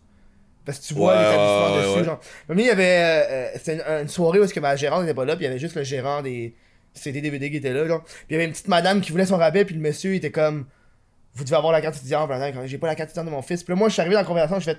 Si vous avez aussi le, la carte. euh, Opus, ouais. Opus, on peut l'accepter aussi. Fait, oh non, j'ai pas Opus. Fait, ok, là, je, je continue mes affaires. Ouais. Le boss me dit après, fait, Kevin, c'est moi le boss, c'est moi qui prends une décision, qu'est-ce qu'on prend? Qu'est-ce qu'on l'accepte ou pas? Puis il a donné quand même le rabais à la madame, là, mais je suis comme, dude, moi, ma Il a- gérante, Il a pas aimé que tu euh, undermines son Ouais, autorité. genre, moi, ma gérante me dit qu'on l'acceptait, qui est la gérante des caisses. Tout est le Moi, ce que j'aime le plus dans ton histoire, c'est que on dirait que c'est arrivé hier, pis t'es genre encore Ah oui! Je rappelle C'est comme que- le gars, il l'a sur le cœur. Oui, parce qu'ils m'ont renvoyé à cause de ça. c'est vraiment ça. Parce que quand j'ai été voir ma, ma gérante, Le elle m'a dit, retail, man. Respect à tous les travailleurs du retail on qui doit- nous écoutent. Elle dit, on doit te C'est pas une quitter job parce que t'as facile. pas une chimie avec les boss. c'est vraiment ça qu'elle a dit. Oh suis comme, boy. hey, va chier, Oh man. boy. Oh boy. Ah, ça me fait- Hey, av- t'avais-tu d'autres sujets avant qu'on qu'on fasse le dernier bloc de questions? Ben, euh, euh, oui. Je t'écoute. J'avais- Oh, moi, on fait une ronde rafale. Je te réponds genre en, ronde rafale avant Ouais. les questions après Ok, la pause. J'ai euh, euh, YouTube, j'ai écrit YouTube politique. Tu sais, que t'as reçu Couillard, PL a reçu Manon Oui. Massé. Ça va être. Pour eux, c'est un média nouveau, le web, puis Oui. venir. Tu sais, c'est- genre, soit ils vont faire une entrevue à TVA Nouvelle ou Fred Bastien sur YouTube, tu sais. Exact. Fait que, je je veux savoir, genre, euh, ton expérience en- avec les politiciens et puis ce monde-là. Bon, lors de la dernière campagne électorale, j'ai fait un post très public sur Facebook et Twitter où j'ai tagué tous C'est les ça en grands même partis. temps que, que PL aussi. Fait que les deux, vous aviez. Je, je sais pas, PL était où dans sa démarche, mais la scène n'était pas publique initialement. Fait que j'ai appris après qu'il essayait. Mais lui aussi a invité tout le monde. Moi, j'ai invité. Moi, mon post c'était Euh, J'accueille tous les chefs sur ma chaîne YouTube, que vous soyez un grand un parti présentement à l'Assemblée nationale. J'ai tagué les quatre grands partis. Et si vous êtes n'importe quel autre parti. Puis là, tu sais, les choses, tu sais, les commentaires, le monde se taguait, des des- tu sais, genre.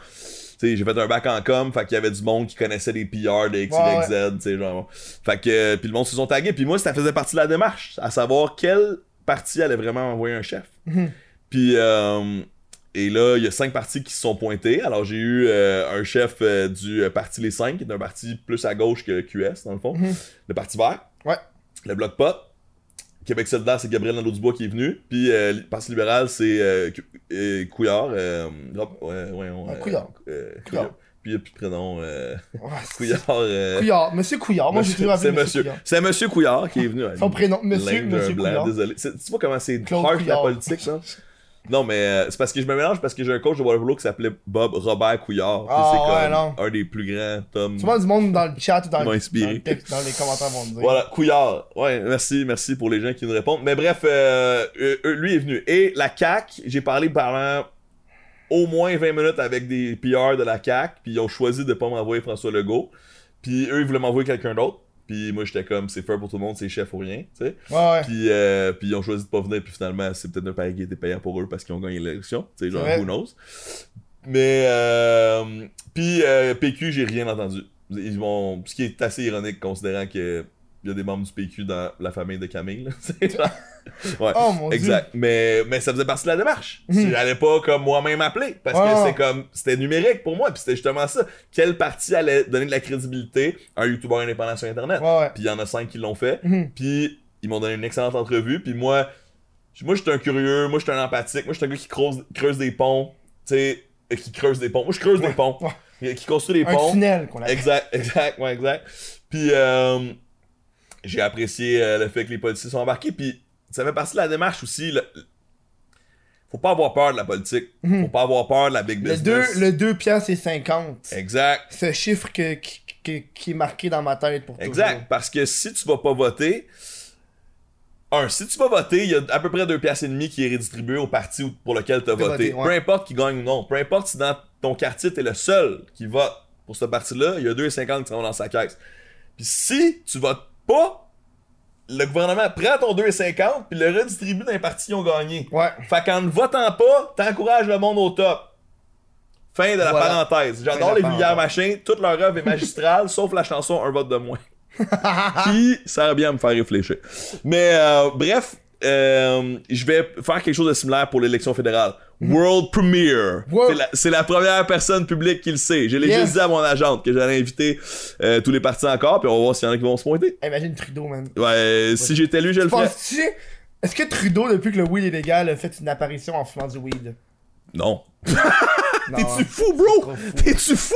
Genre, il fumerait un bat? Genre, are you nuts? Genre, comme, bro, if he does, mec, tu sais, c'est trop risqué, bro. Ben c'est trop risqué. Imagine, juste Elon Musk, quand il a fumé un bat à Joe Oui! Rogan, il a perdu 8 milliards. Je veux dire, comme le stock de Tesla a perdu 8 milliards au moment où Elon Oh. Musk a fumé un bat. Fait que, comme, c'est un exemple, c'est une boutade, puis le stock s'est Elon Musk, placé depuis, calisse pis c'est un dieu, là. Moi, la meilleure phrase de Elon Musk, j'adore. Mais la meilleure phrase de Elon Musk, c'est qu'il a dit en entrevue L'avenir dira si je suis un super-héros ou un super-villain.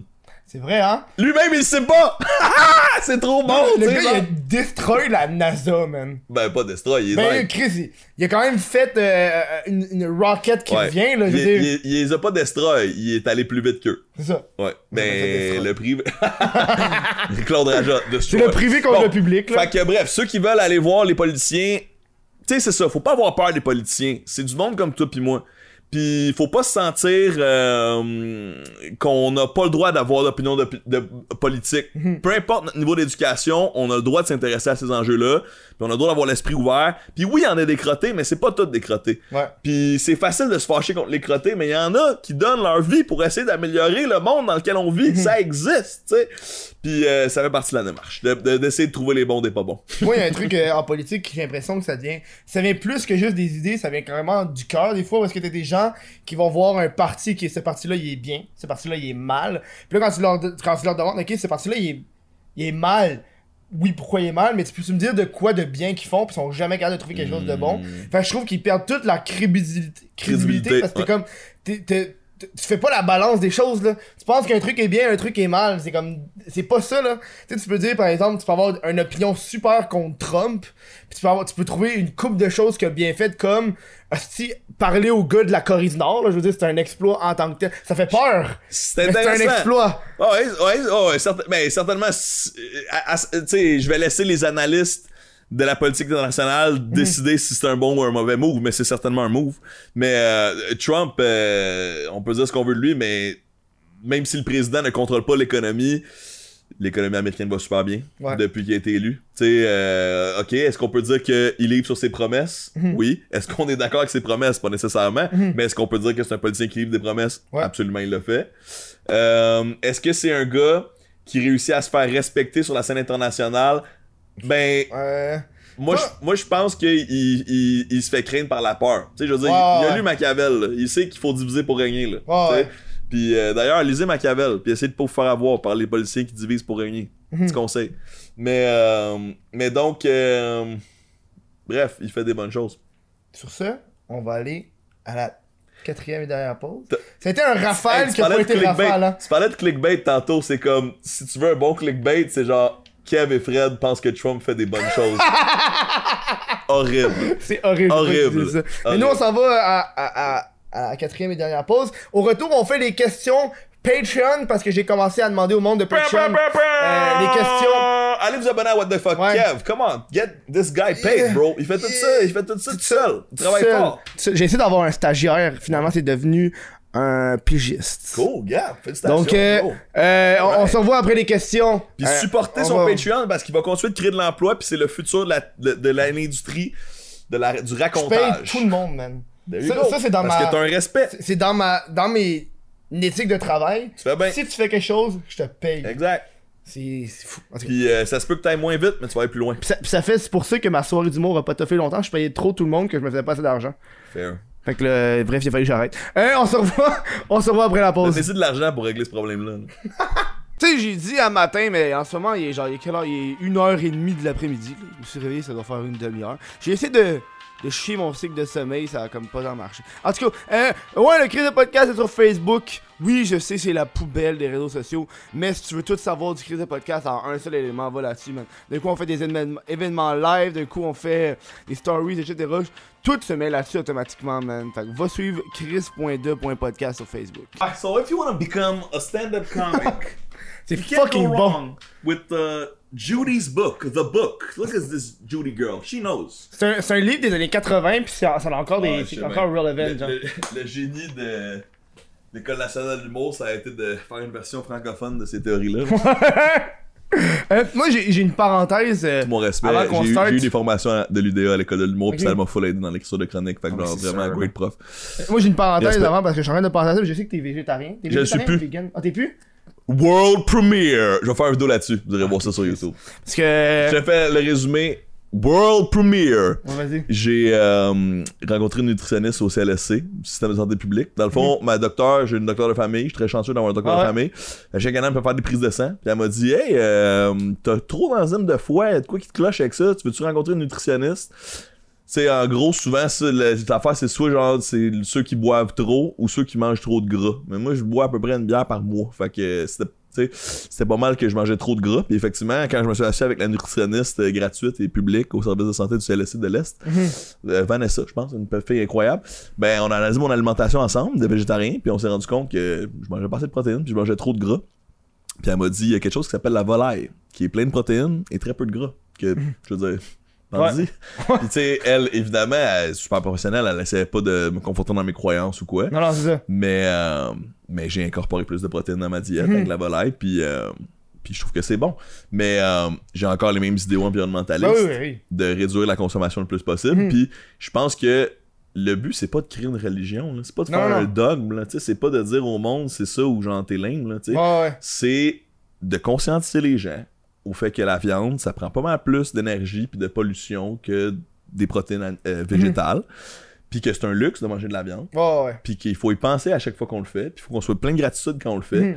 puis que euh, si on le fait, on essaie d'être plus local, plus bio, sais, puis une fois de temps en temps, un petit Beyond Meat, pourquoi pas, sais, un petit Mhm. Impossible Burger, pourquoi pas.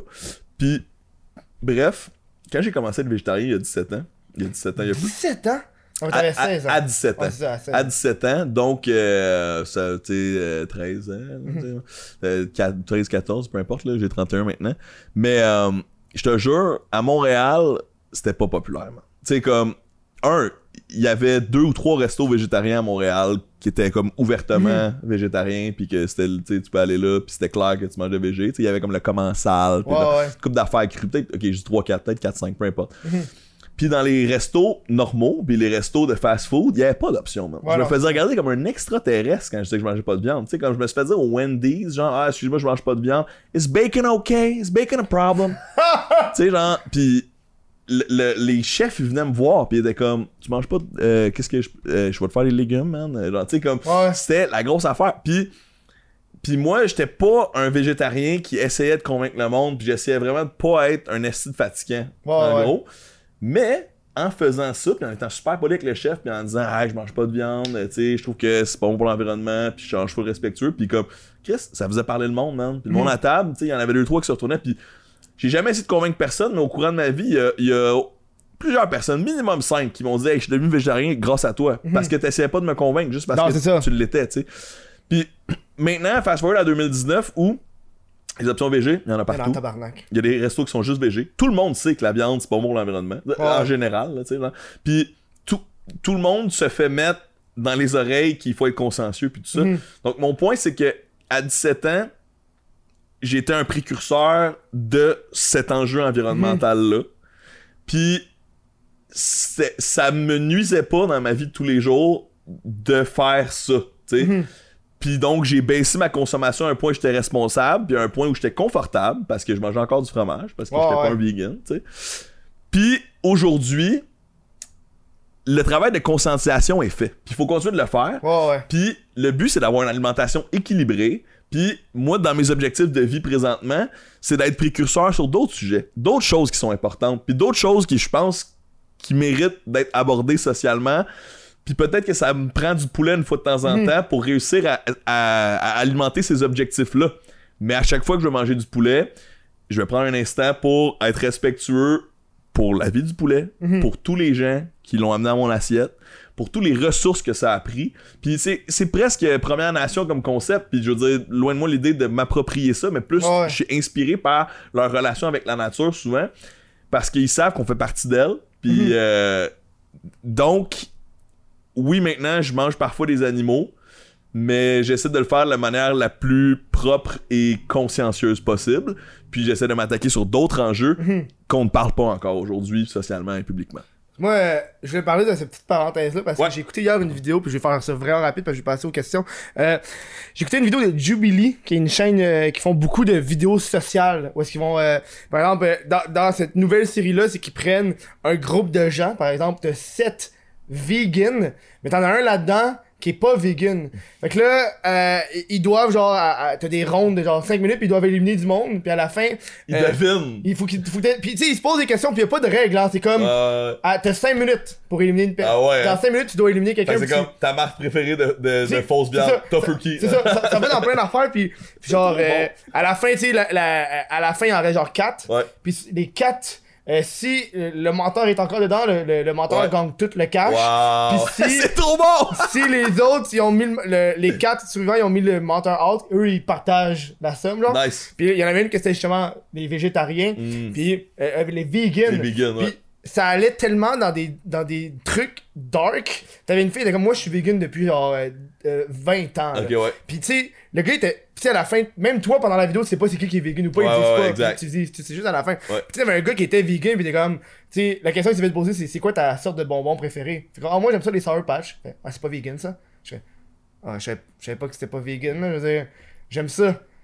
Fait que là, il fait, ouais, non, t'es pas vegan, toi. Puis il a posé des questions, c'est quoi ta marque de savon préférée? Je suis comme, ben là, je, je prends genre du and Shoulder, je sais pas. pas vegan. pas vegan. Bon, mais Chris, je suis vegan dans ma nourriture, pas dans mes choix, genre. Là, top. ça, La- ça allait la- dans des La shit. Guinness, c'est pas vegan. Moi, Ah ouais? moi, moi, euh, tu sais, quand j'ai appris ça, j'étais comme, well, not a vegan. Bon, on va aller dans les, dans- dans les premières questions, gang. exact. Euh, J'avais une question de euh, William Demers. Yep, j'écoute. dit C'était comment direct dans le net? C'était écœurant. J'ai beaucoup aimé l'équipe.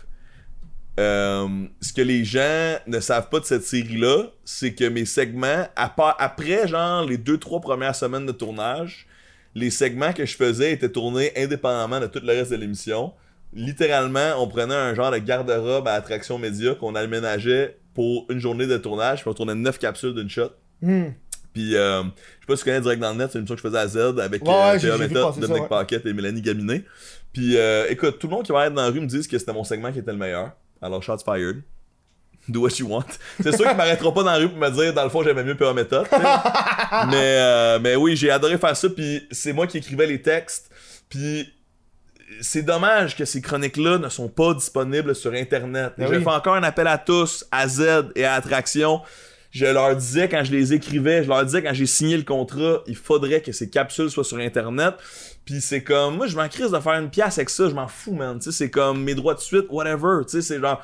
Parce que j'ai tellement passé d'heures à écrire ces, ces chroniques-là pour que ce soit le plus vulgarisé et drôle possible Mhm. pour un public large qui ça mérite d'être vu parce qu'il y a Ouais. des ginettes qui m'arrêtent pour me dire qu'ils ont compris le bitcoin grâce à ma chronique sur les cryptos tu sais. Mhm. fait que, bref ça mérite d'être vu puis merci à tout le monde qui ont aimé cette série là puis il y a des gens pour qui je ne suis que le gars de direct dans le net ça c'est ça c'est fascinant quand je me fais arrêter dans la rue, c'est juste c'est la roulette, man. C'est comme, il y en a qui connaissent un peu le personnage en général, il y en a qui connaissent juste, il y en a qui connaissent juste ma vidéo de marathon sur YouTube. Je me fais arrêter dans la rue pour ça. Hey, toi, t'as couru le marathon, là, là. Ils ont aucune idée que je fais de la TV, ils ont aucune idée de mes autres vidéos. That's it, eux, c'est les runners, pis ça a Ouais. pogné l'algorithme de genre, Mhm. c'est une vidéo de course, fait que genre, ils l'ont vu à cause de ça, tu sais, genre. Fuck top. Puis il y a des gens que c'est juste direct dans le net, il y a des gens que c'est juste RDS, il y a des gens que c'est juste Musique Plus. Il y a des gens que c'est YouTube seulement, que savent même pas que je fais de la télé. Je savais pas que tu faisais de la télé. Puis il y a du monde que c'est tout, tu sais. Mais, euh, fait que bref, direct dans le net, great équipe. Euh, J'adore faire de la vulgarisation technologique. Puis euh, c'est un privilège pour moi d'avoir d'avoir fait cette émission-là, vraiment. Puis merci à Attraction d'avoir cru en moi. Il m'avait engagé comme recherchiste. Ah, c'est ouais? moi qui ai hustle mon way into a chronique. That's it. Puis j'ai profité d'un contexte favorable, là, dans le sens où, genre, le diffuseur était comme, ouais, faut qu'on fasse un magazine, fait que ça prend un expert de quelque chose. Mhm. Puis moi, j'étais là dans les meetings, puis j'étais comme, bon, j'ai choisi ces vidéos-là parce que blablabla, comme je suis en train de parler live, puis il était Ouais. comme, ouais, pourquoi on a une bonne caméra sur Fred? Puis je veux dire, c'est clairement Ouais, notre ouais. expert du web. And that was the beginning That's of it. cette chronique-là. Fait que, yeah, merci tout le monde, faites votre place, travaillez fort, puis, euh, puis continuez d'être Go to the passionné puis top, curieux. Ouais. La dernière fois, j'avais vu. go euh, to the top because it's lonely at the top, so there's a lot of Ouais. room. Euh, Raph, qui pose une question. Top 5 rappeurs of all time. Oh shit. Number one, Ouais. Zach de la Roca, Zach de la Roca. chanteur de Rage Against the Machine. Ok. Allez écouter, bon bien sûr Rage Against the Machine, je veux dire, objet culturel Hum. important. Mais euh, allez écouter Zach de la Roca spit des bars sur d'autres types de beats. Il y a un side project qui s'appelle One Day as a Lion, Mhm. qui est hallucinant. Qui, euh, puis là tu l'entends vraiment spit des bars, puis il est fou. Puis il a fait une coupe de featuring avec genre KRS, KRS puis genre des, comme sur des old school beats, genre sur, sur des chansons pour libérer Mumia Abul Jamal, qui est un Mhm. prisonnier politique américain, on pourrait dire. On sait pas trop si c'est un prisonnier. C'est compliqué comme enjeu, Ouais. mais plusieurs décrits que c'est un prisonnier politique qui est innocent, d'autres décrits qui est vraiment coupable du crime qu'il a commis. Très compliqué comme enjeu, mais il mérite certainement d'être écouté. Mhm. Et euh, bref. Euh, donc, number one, Zach de la Rocha, for sure. Puis le Roca, Rocha, prononcez-le comme vous voulez. Très dur à dire. Hey, j'ai jamais fait l'exercice, donc là, c'est comme une première liste, ok? C'est premier brainstorm, ok? C'est pas comme. quote- don't quote me on this, mais comme. ok. Dans la liste, euh, ça c'est personnel, right? Fait Ouais. comme Aurel San is, is there. Aurel San en France, euh, la première fois que j'ai entendu l'album Le Chant des Sirènes, première écoute, complètement sur le cul. Tellement relatable. Sa plume est hallucinante. Mhm. Puis tu sais, moi je trouve que j'ai une connexion avec Aurel San. Je- j'ai- Tu sais, j'ai entendu une, une chanson qu'il a, qu'il a écrit sur euh, sa ville, tu sais, puis Ouais. ça me fait tellement penser à Tétroville, l'Est de Montréal, où est-ce que je viens, c'est la même chose. C'est les raffineries, c'est les ouvriers, c'est les familles, c'est c'est les quartiers mixtes, ou genre où on se parlerait pas trop si on n'écoutait pas du rap, là, tu sais, c'est comme, si c'est, c'est les, les haïtiens crisp au coin de ma rue, mais genre le dentiste qui habite en face, ça Mhm. c'était trop ville, man, c'est genre, this is where I'm from, tu sais, puis this is what made Fred Bastien, tu sais, Mhm. mais donc, euh, bref, Aurel, puis j'ai l'impression que la manière qu'il décrit Aurel San, des fois, il y a des similarités, tu sais, Euh, donc, euh, puis bref, je me sens très très très proche de Aurel San, donc je le mets clairement dans mon top 5. Au Québec, c'est tough, man, parce que si. Ça, c'est big. Je fais un message à Yes McCann. Ouais. GF. I love you, man. You can come back. I believe in you. You will do it. Mais il pensait des Dead Obies, right? Exact. Puis euh, il est assis sur une pile de talent présentement. Puis peut-être que sa vie euh, le chambardé d'un bord puis de l'autre. Puis peut-être que genre je parle à travers mon chapeau puis qu'il sait très bien ce qu'il fait puis qu'il est en business pour créer le prochain fucking hit.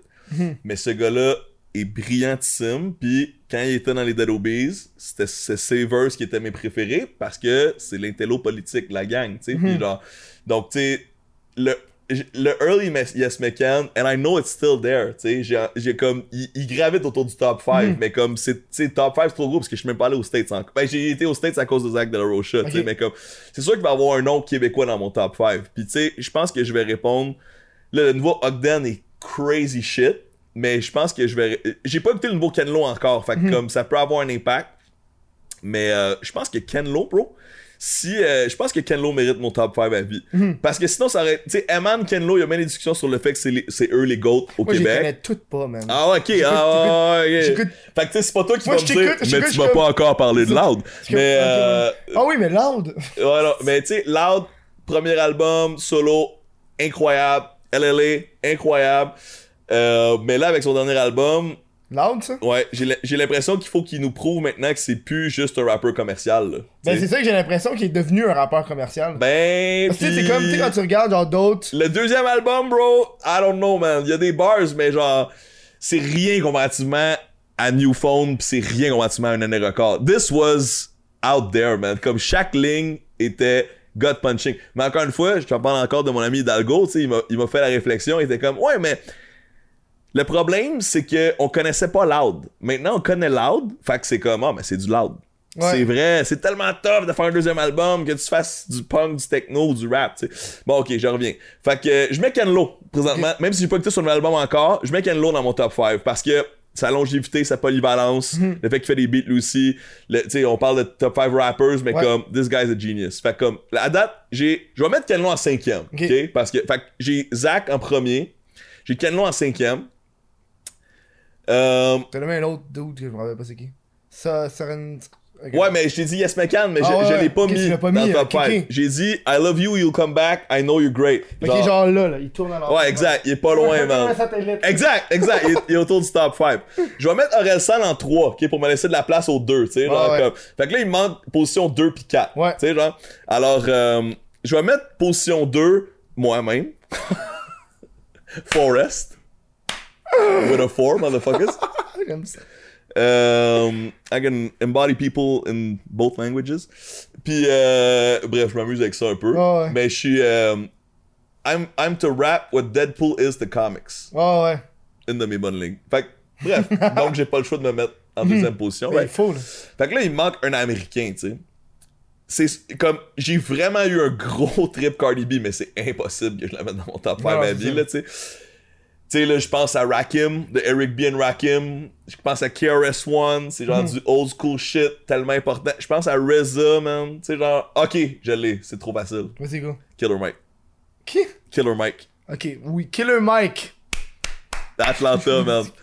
Killer Mike, il est dans Run the Jewels avec LP. Son album RAP Music est complètement transcendant. J'ai pleuré sur du Killer Mike, j'ai ri sur du Killer Mike, j'ai euh, j'ai vu envie de péter des gueules sur du Killer Mike, which is a lot of rap for me. tu sais, C'est comme ça me fait vivre ma vie intensément. Puis euh, voilà. Alors juste on résume. Il y a Yes McCann qui gravite autour. Ouais. Il y a Ken Lo en la top lune. 5. La lune. Exact. Il y a Ken Lo en top 5. Il y a euh, le- le- celui que je viens de dire live, euh, c'est euh, Fuck, euh, Killer Mike. Killer Mike d'Atlanta. Good job. Il y a Aurel San en troisième. Il y a moi en deuxième. Puis il y a Zach De La Rocha en premier. Voilà. Voici the le man, top cinq. The legend. Euh, MCs. C'est une que je suis que- dégueu. Black Top de The Roots. Très bon aussi. Question de Alexandre Travel. Ok. Salut mon Alex. Penses-tu que les youtubeurs à succès ont une certaine responsabilité vis-à-vis notamment de leur jeune public qui a tendance à les prendre en exemple? Et tu prêt, j'ai une grosse, grosse a- réponse il y a une pour autre, ça. ça continue là. La Fin, réponse est une autre. oui. Penses-tu que les streamers à succès se doivent d'en profiter pour aider des associations et sensibiliser leur jeune public sur certains sujets? C'est allé dans. Il y a des youtubeurs puis streamers. Bon, question 1, ont-ils une responsabilité? Oui. Ok. Spider-Man, il y en a partout ici, là. With great power comes great responsibility. C'est pas vrai que c'est lui qui l'a dit. Ben, c'est son mononcle, c'est son mononcle Ben. Non, C'est mon oncle Ben. non, C'est pas Ben. Non. Mais là, Non. dans le film de Sony, c'est Ben. mais c'est pas ça. C'est quoi? C'est c'est le narrateur. C'est le narrateur. Dans les comics, il y a des, ba- il y a des cases de narration. Euh, En haut à droite, c'est comme- mais, ça, euh, comme- Attends, moi, je te parle des films, bro. Puis dans le film de Sony avec Toby. Check, tu vois, check en haut là.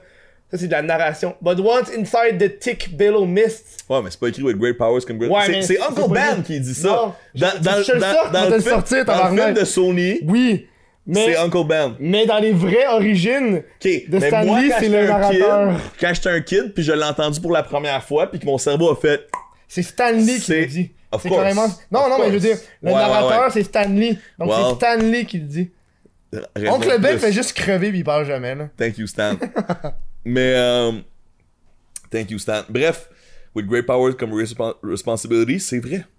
Que Mm. tu sois un politicien, que tu sois un, un agent culturel qui a du succès, que tu sois fucking un riche comptable, man. Mm. Tu dois quelque chose au monde parce que, genre, on est une communauté. Puis oui, t'as travaillé fort, puis oui, t'es un, un made man, mais comme, c'est grâce à ce que la vie t'a donné que tu t'es rendu où est-ce que t'es. Est-ce que tu penses que. Plus, plus, plus moi. parce que Puis j'ai- juste pour vrai, c'est streamer. Après ça, tu me poses Ouais, la question. Puis sur les streamers, ben, je pense pas qu'ils ont une obligation là, de soudainement devenir des saints de, de Mère Teresa, de genre je fais juste des affaires pour le plaisir. Tu sais, comme tu peux pas t'associer à toutes les causes, tu peux pas Mhm. dire oui à tout le monde qui te sollicite parce que c'est impossible. Mhm. Mais comme est-ce que tu trouves quelque chose qui a du sens pour toi, Ouais. dans lequel tu as le goût de t'impliquer, puis comme ben c'est une bonne idée, je pense, tu sais. Mhm. Mais c'est là où tu distingues les gens qui sont des humains empathiques qui choisissent le streaming puis YouTube pour faire leur Mhm. living et les gens qui cherchent le succès. Ouais. Et, et moi, je pense personnellement que c'est pas une bonne stratégie à long terme de chasser le succès seulement. Ah non. Ouais, je suis d'accord. Tu peux me poser la question. Ouais, voilà, première question, euh, euh, l'influence des youtubeurs dans l'affaire-là, tu sais. Parce que euh, récemment, je suis allé au, au Minifest. festival. C'était cool, il c'est bon. C'est nice. Genre, mon amie euh, Catherine Thomas, elle a trippé. Puis il y avait. euh, ah, ça se peut, je pense, j'ai. Je sais pas c'est qui. ouais. C'est une auteure. Ah, ok. J'ai peut-être vu. Petite J'ai fille. peut-être jasé. Je dis petite fille parce que littéralement elle est pas grande, mais Elle a-tu euh, elle a-tu été sur scène? je sais pas.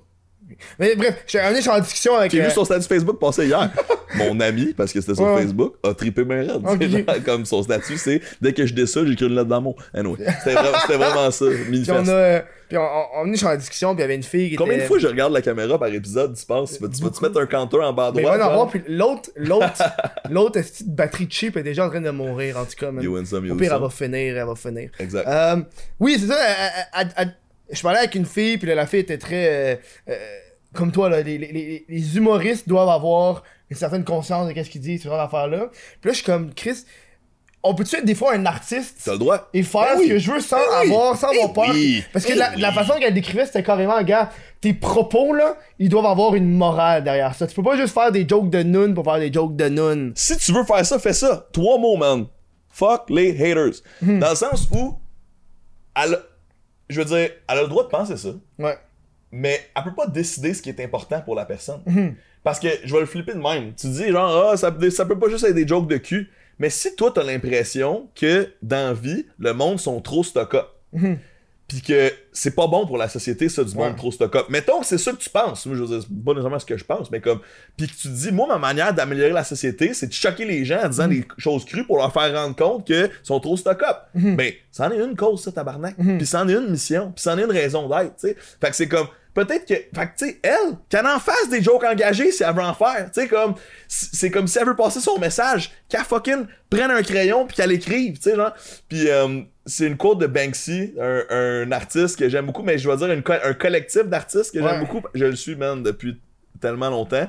Mais je pense. J'ai toujours pensé que c'était un groupe de gens qui collaborent Banksy, ensemble. Moi, je pense que c'est un groupe de gens. Parce que personne ne sait c'est qui, c'est quoi. Il y a genre. des théories que c'est un gars de Massive Attack, mais euh, c'est un band. Mais euh, Banksy, c'est lui qui avait fait le, le- relativement crédible. qui avait fait le fameux tableau Ouais. qui s'est déchiqueté. Ouais, ouais, là. mais Ok, Ah. je sais pas si t'es un fan de livres, là, mais comme euh, le livre. Non. Je suis un fan de livres. le livre Wall and Peace de. Banksy. Ouais. C'est comme un peu son. J'ose dire early work, mais pas si early que ça, mais c'est comme ce qu'il faisait dans les années 2000, 2010, genre, avant son film. Tu vu le film? Non, oh, man. oh, oh, oh. Ok, on revient au film après. Bro, tu vas caboter, man. Mais euh, le livre Wall and Peace de Banksy, c'est un, jeu de mots sur War and Peace, qui est un, Ouais. un livre de philosophie absolument culte. Mais bref, Wall and Peace, c'est des, c'est des photos d'art de Banksy avec des petits textes. Puis Mm. bro, les textes sont délicieux c'est du mental fuck là à son meilleur là puis euh, puis tu vois il est allé pendant ce temps-là il est allé pendant ce temps-là faire des graffitis sur le mur de la Palestine Mhm. mais comme clairement ça y prenait des échafaudages pour faire ce mur là ouais. fait que clairement c'est un groupe Ouais, ok, ouais. Ça- moi c'est ça ma c'est mon thing mais une quote de Banksy de ce livre là dans War and Peace il dit c'est drôle comment tout le monde veut être un artiste mais personne veut apprendre à dessiner C'est vrai. C'est vrai. Ça, on a un cas de ça. Je connais pas la fille, puis elle a bien raison d'exiger un certain standard d'engagement social des gens qui ont un pouvoir dans la société. Je suis d'accord avec ça.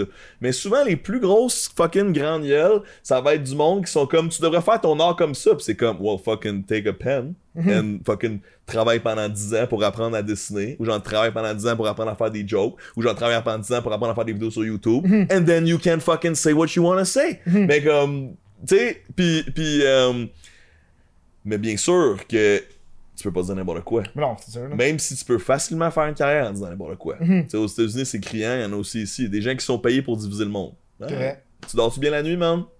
Peut-être que oui, là, mais. on les connaît pas. là. Exact, on les Euh, connaît pas. on est déjà rendu à la fin du show, man. Peux-tu croire? J'ai adoré l'expérience. C'était- malade, Merci pour hein? vos questions aussi, c'était Euh. Tu te rappelles-tu, j'avais parlé d'un rêve. Ouais. Moi, dans le fond, plus jeune, je faisais beaucoup de cauchemars. Genre, euh, tu sais, très, genre 7, 8, 9 ans, je fais des cauchemars. Puis j'ai une imagination dure à contrôler. Tu sais, c'est comme. euh, c'est comme mon pouvoir de super-héros, c'est ma plus grande force, ma plus grande faiblesse. Mhm. Puis euh, je faisais des cauchemars assez terribles. Puis il y avait un générique d'introduction dans mes cauchemars. Moi aussi, j'avais ça. Comme une tune avant un show de- début. oui, c'est un comme, générique de cauchemar. Here we go. Exact, un générique de Puis moi, mon générique de cauchemar, c'est que je tombais du ciel. Ah! Puis je tombais pouf, dans le début du cauchemar. Fait que là, mettons, pouf, j'arrivais dans un sol, puis là, ça commençait à genre fucking. Puis je faisais ça de manière régulière. Je me réveillais dans la nuit, man, en sueur, en panique. nan, nan. Puis à un moment donné, le générique du cauchemar a commencé pendant que j'étais en train de tomber, genre. Puis c'était comme Ah! Je tombais. Puis là, je me suis rendu compte que j'étais en train de faire un cauchemar. Puis j'étais comme, ah non, je suis dans mon générique de cauchemar, je vais tomber dans mon cauchemar. Je vais voir ce qui arrive si je commence à battre des ailes. Puis là, j'ai commencé à battre des ailes dans mon rêve. Oh. Puis j'ai fucking pas tombé dans le cauchemar. Puis j'ai continué de voler, genre, pendant quelques instants. Puis j'étais comme, oh my god, c'est extraordinaire. Et à ce jour, je n'ai jamais fait de cauchemar paralysant. Fuck yeah. Fuck yeah. Merci, Fred, enfin. J'ai déjà eu des réveils où je pense que, parce que tout le monde rêve, des fois tu Ouais. t'en rends pas compte. Moi, j'ai j'ai des, j'ai des images de genre une demi-seconde de genre, ah, je pense que j'ai peut-être rêvé à ça cette nuit. Fait que je pense que mon cerveau a juste fait comme, on débranche le film, Ouais, ouais. on arrête de, de rêver éveillé, là, puis comme on aura plus de cauchemar dans ce cas-là. Fait que peut-être que j'en ai une de back of my mind, mais je m'en rends pas Ah compte. ouais, hein. Which is fine to me. Où est-ce que les gens peuvent te retrouver? Google me, bitches, Fred Bastien. Fuck yeah. Nous autres, on va, on va, on va se croiser euh, pour le, le prochain crise de podcast. Merci Fred d'avoir été là. Vraiment great, man. On, va, on, se, on va se recroiser, on se croise Ben, tout le temps, Je sais pas. Mais c'est sûr que Honnêtement, ouais. c'était peut-être là-dedans.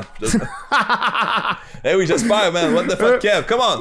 Patreon. Donnez-y de l'argent. nous autres, on va se continuer à se parler, mais sur Patreon. C'est vrai, ben L'après-show. Oh, je vais essayer de sortir de quoi de juicy, tu là, qui vaut ça, la peine. Ça. Qui vaut la peine que le monde paye pour l'entendre. Fait que, on se revoit la semaine prochaine. Ciao.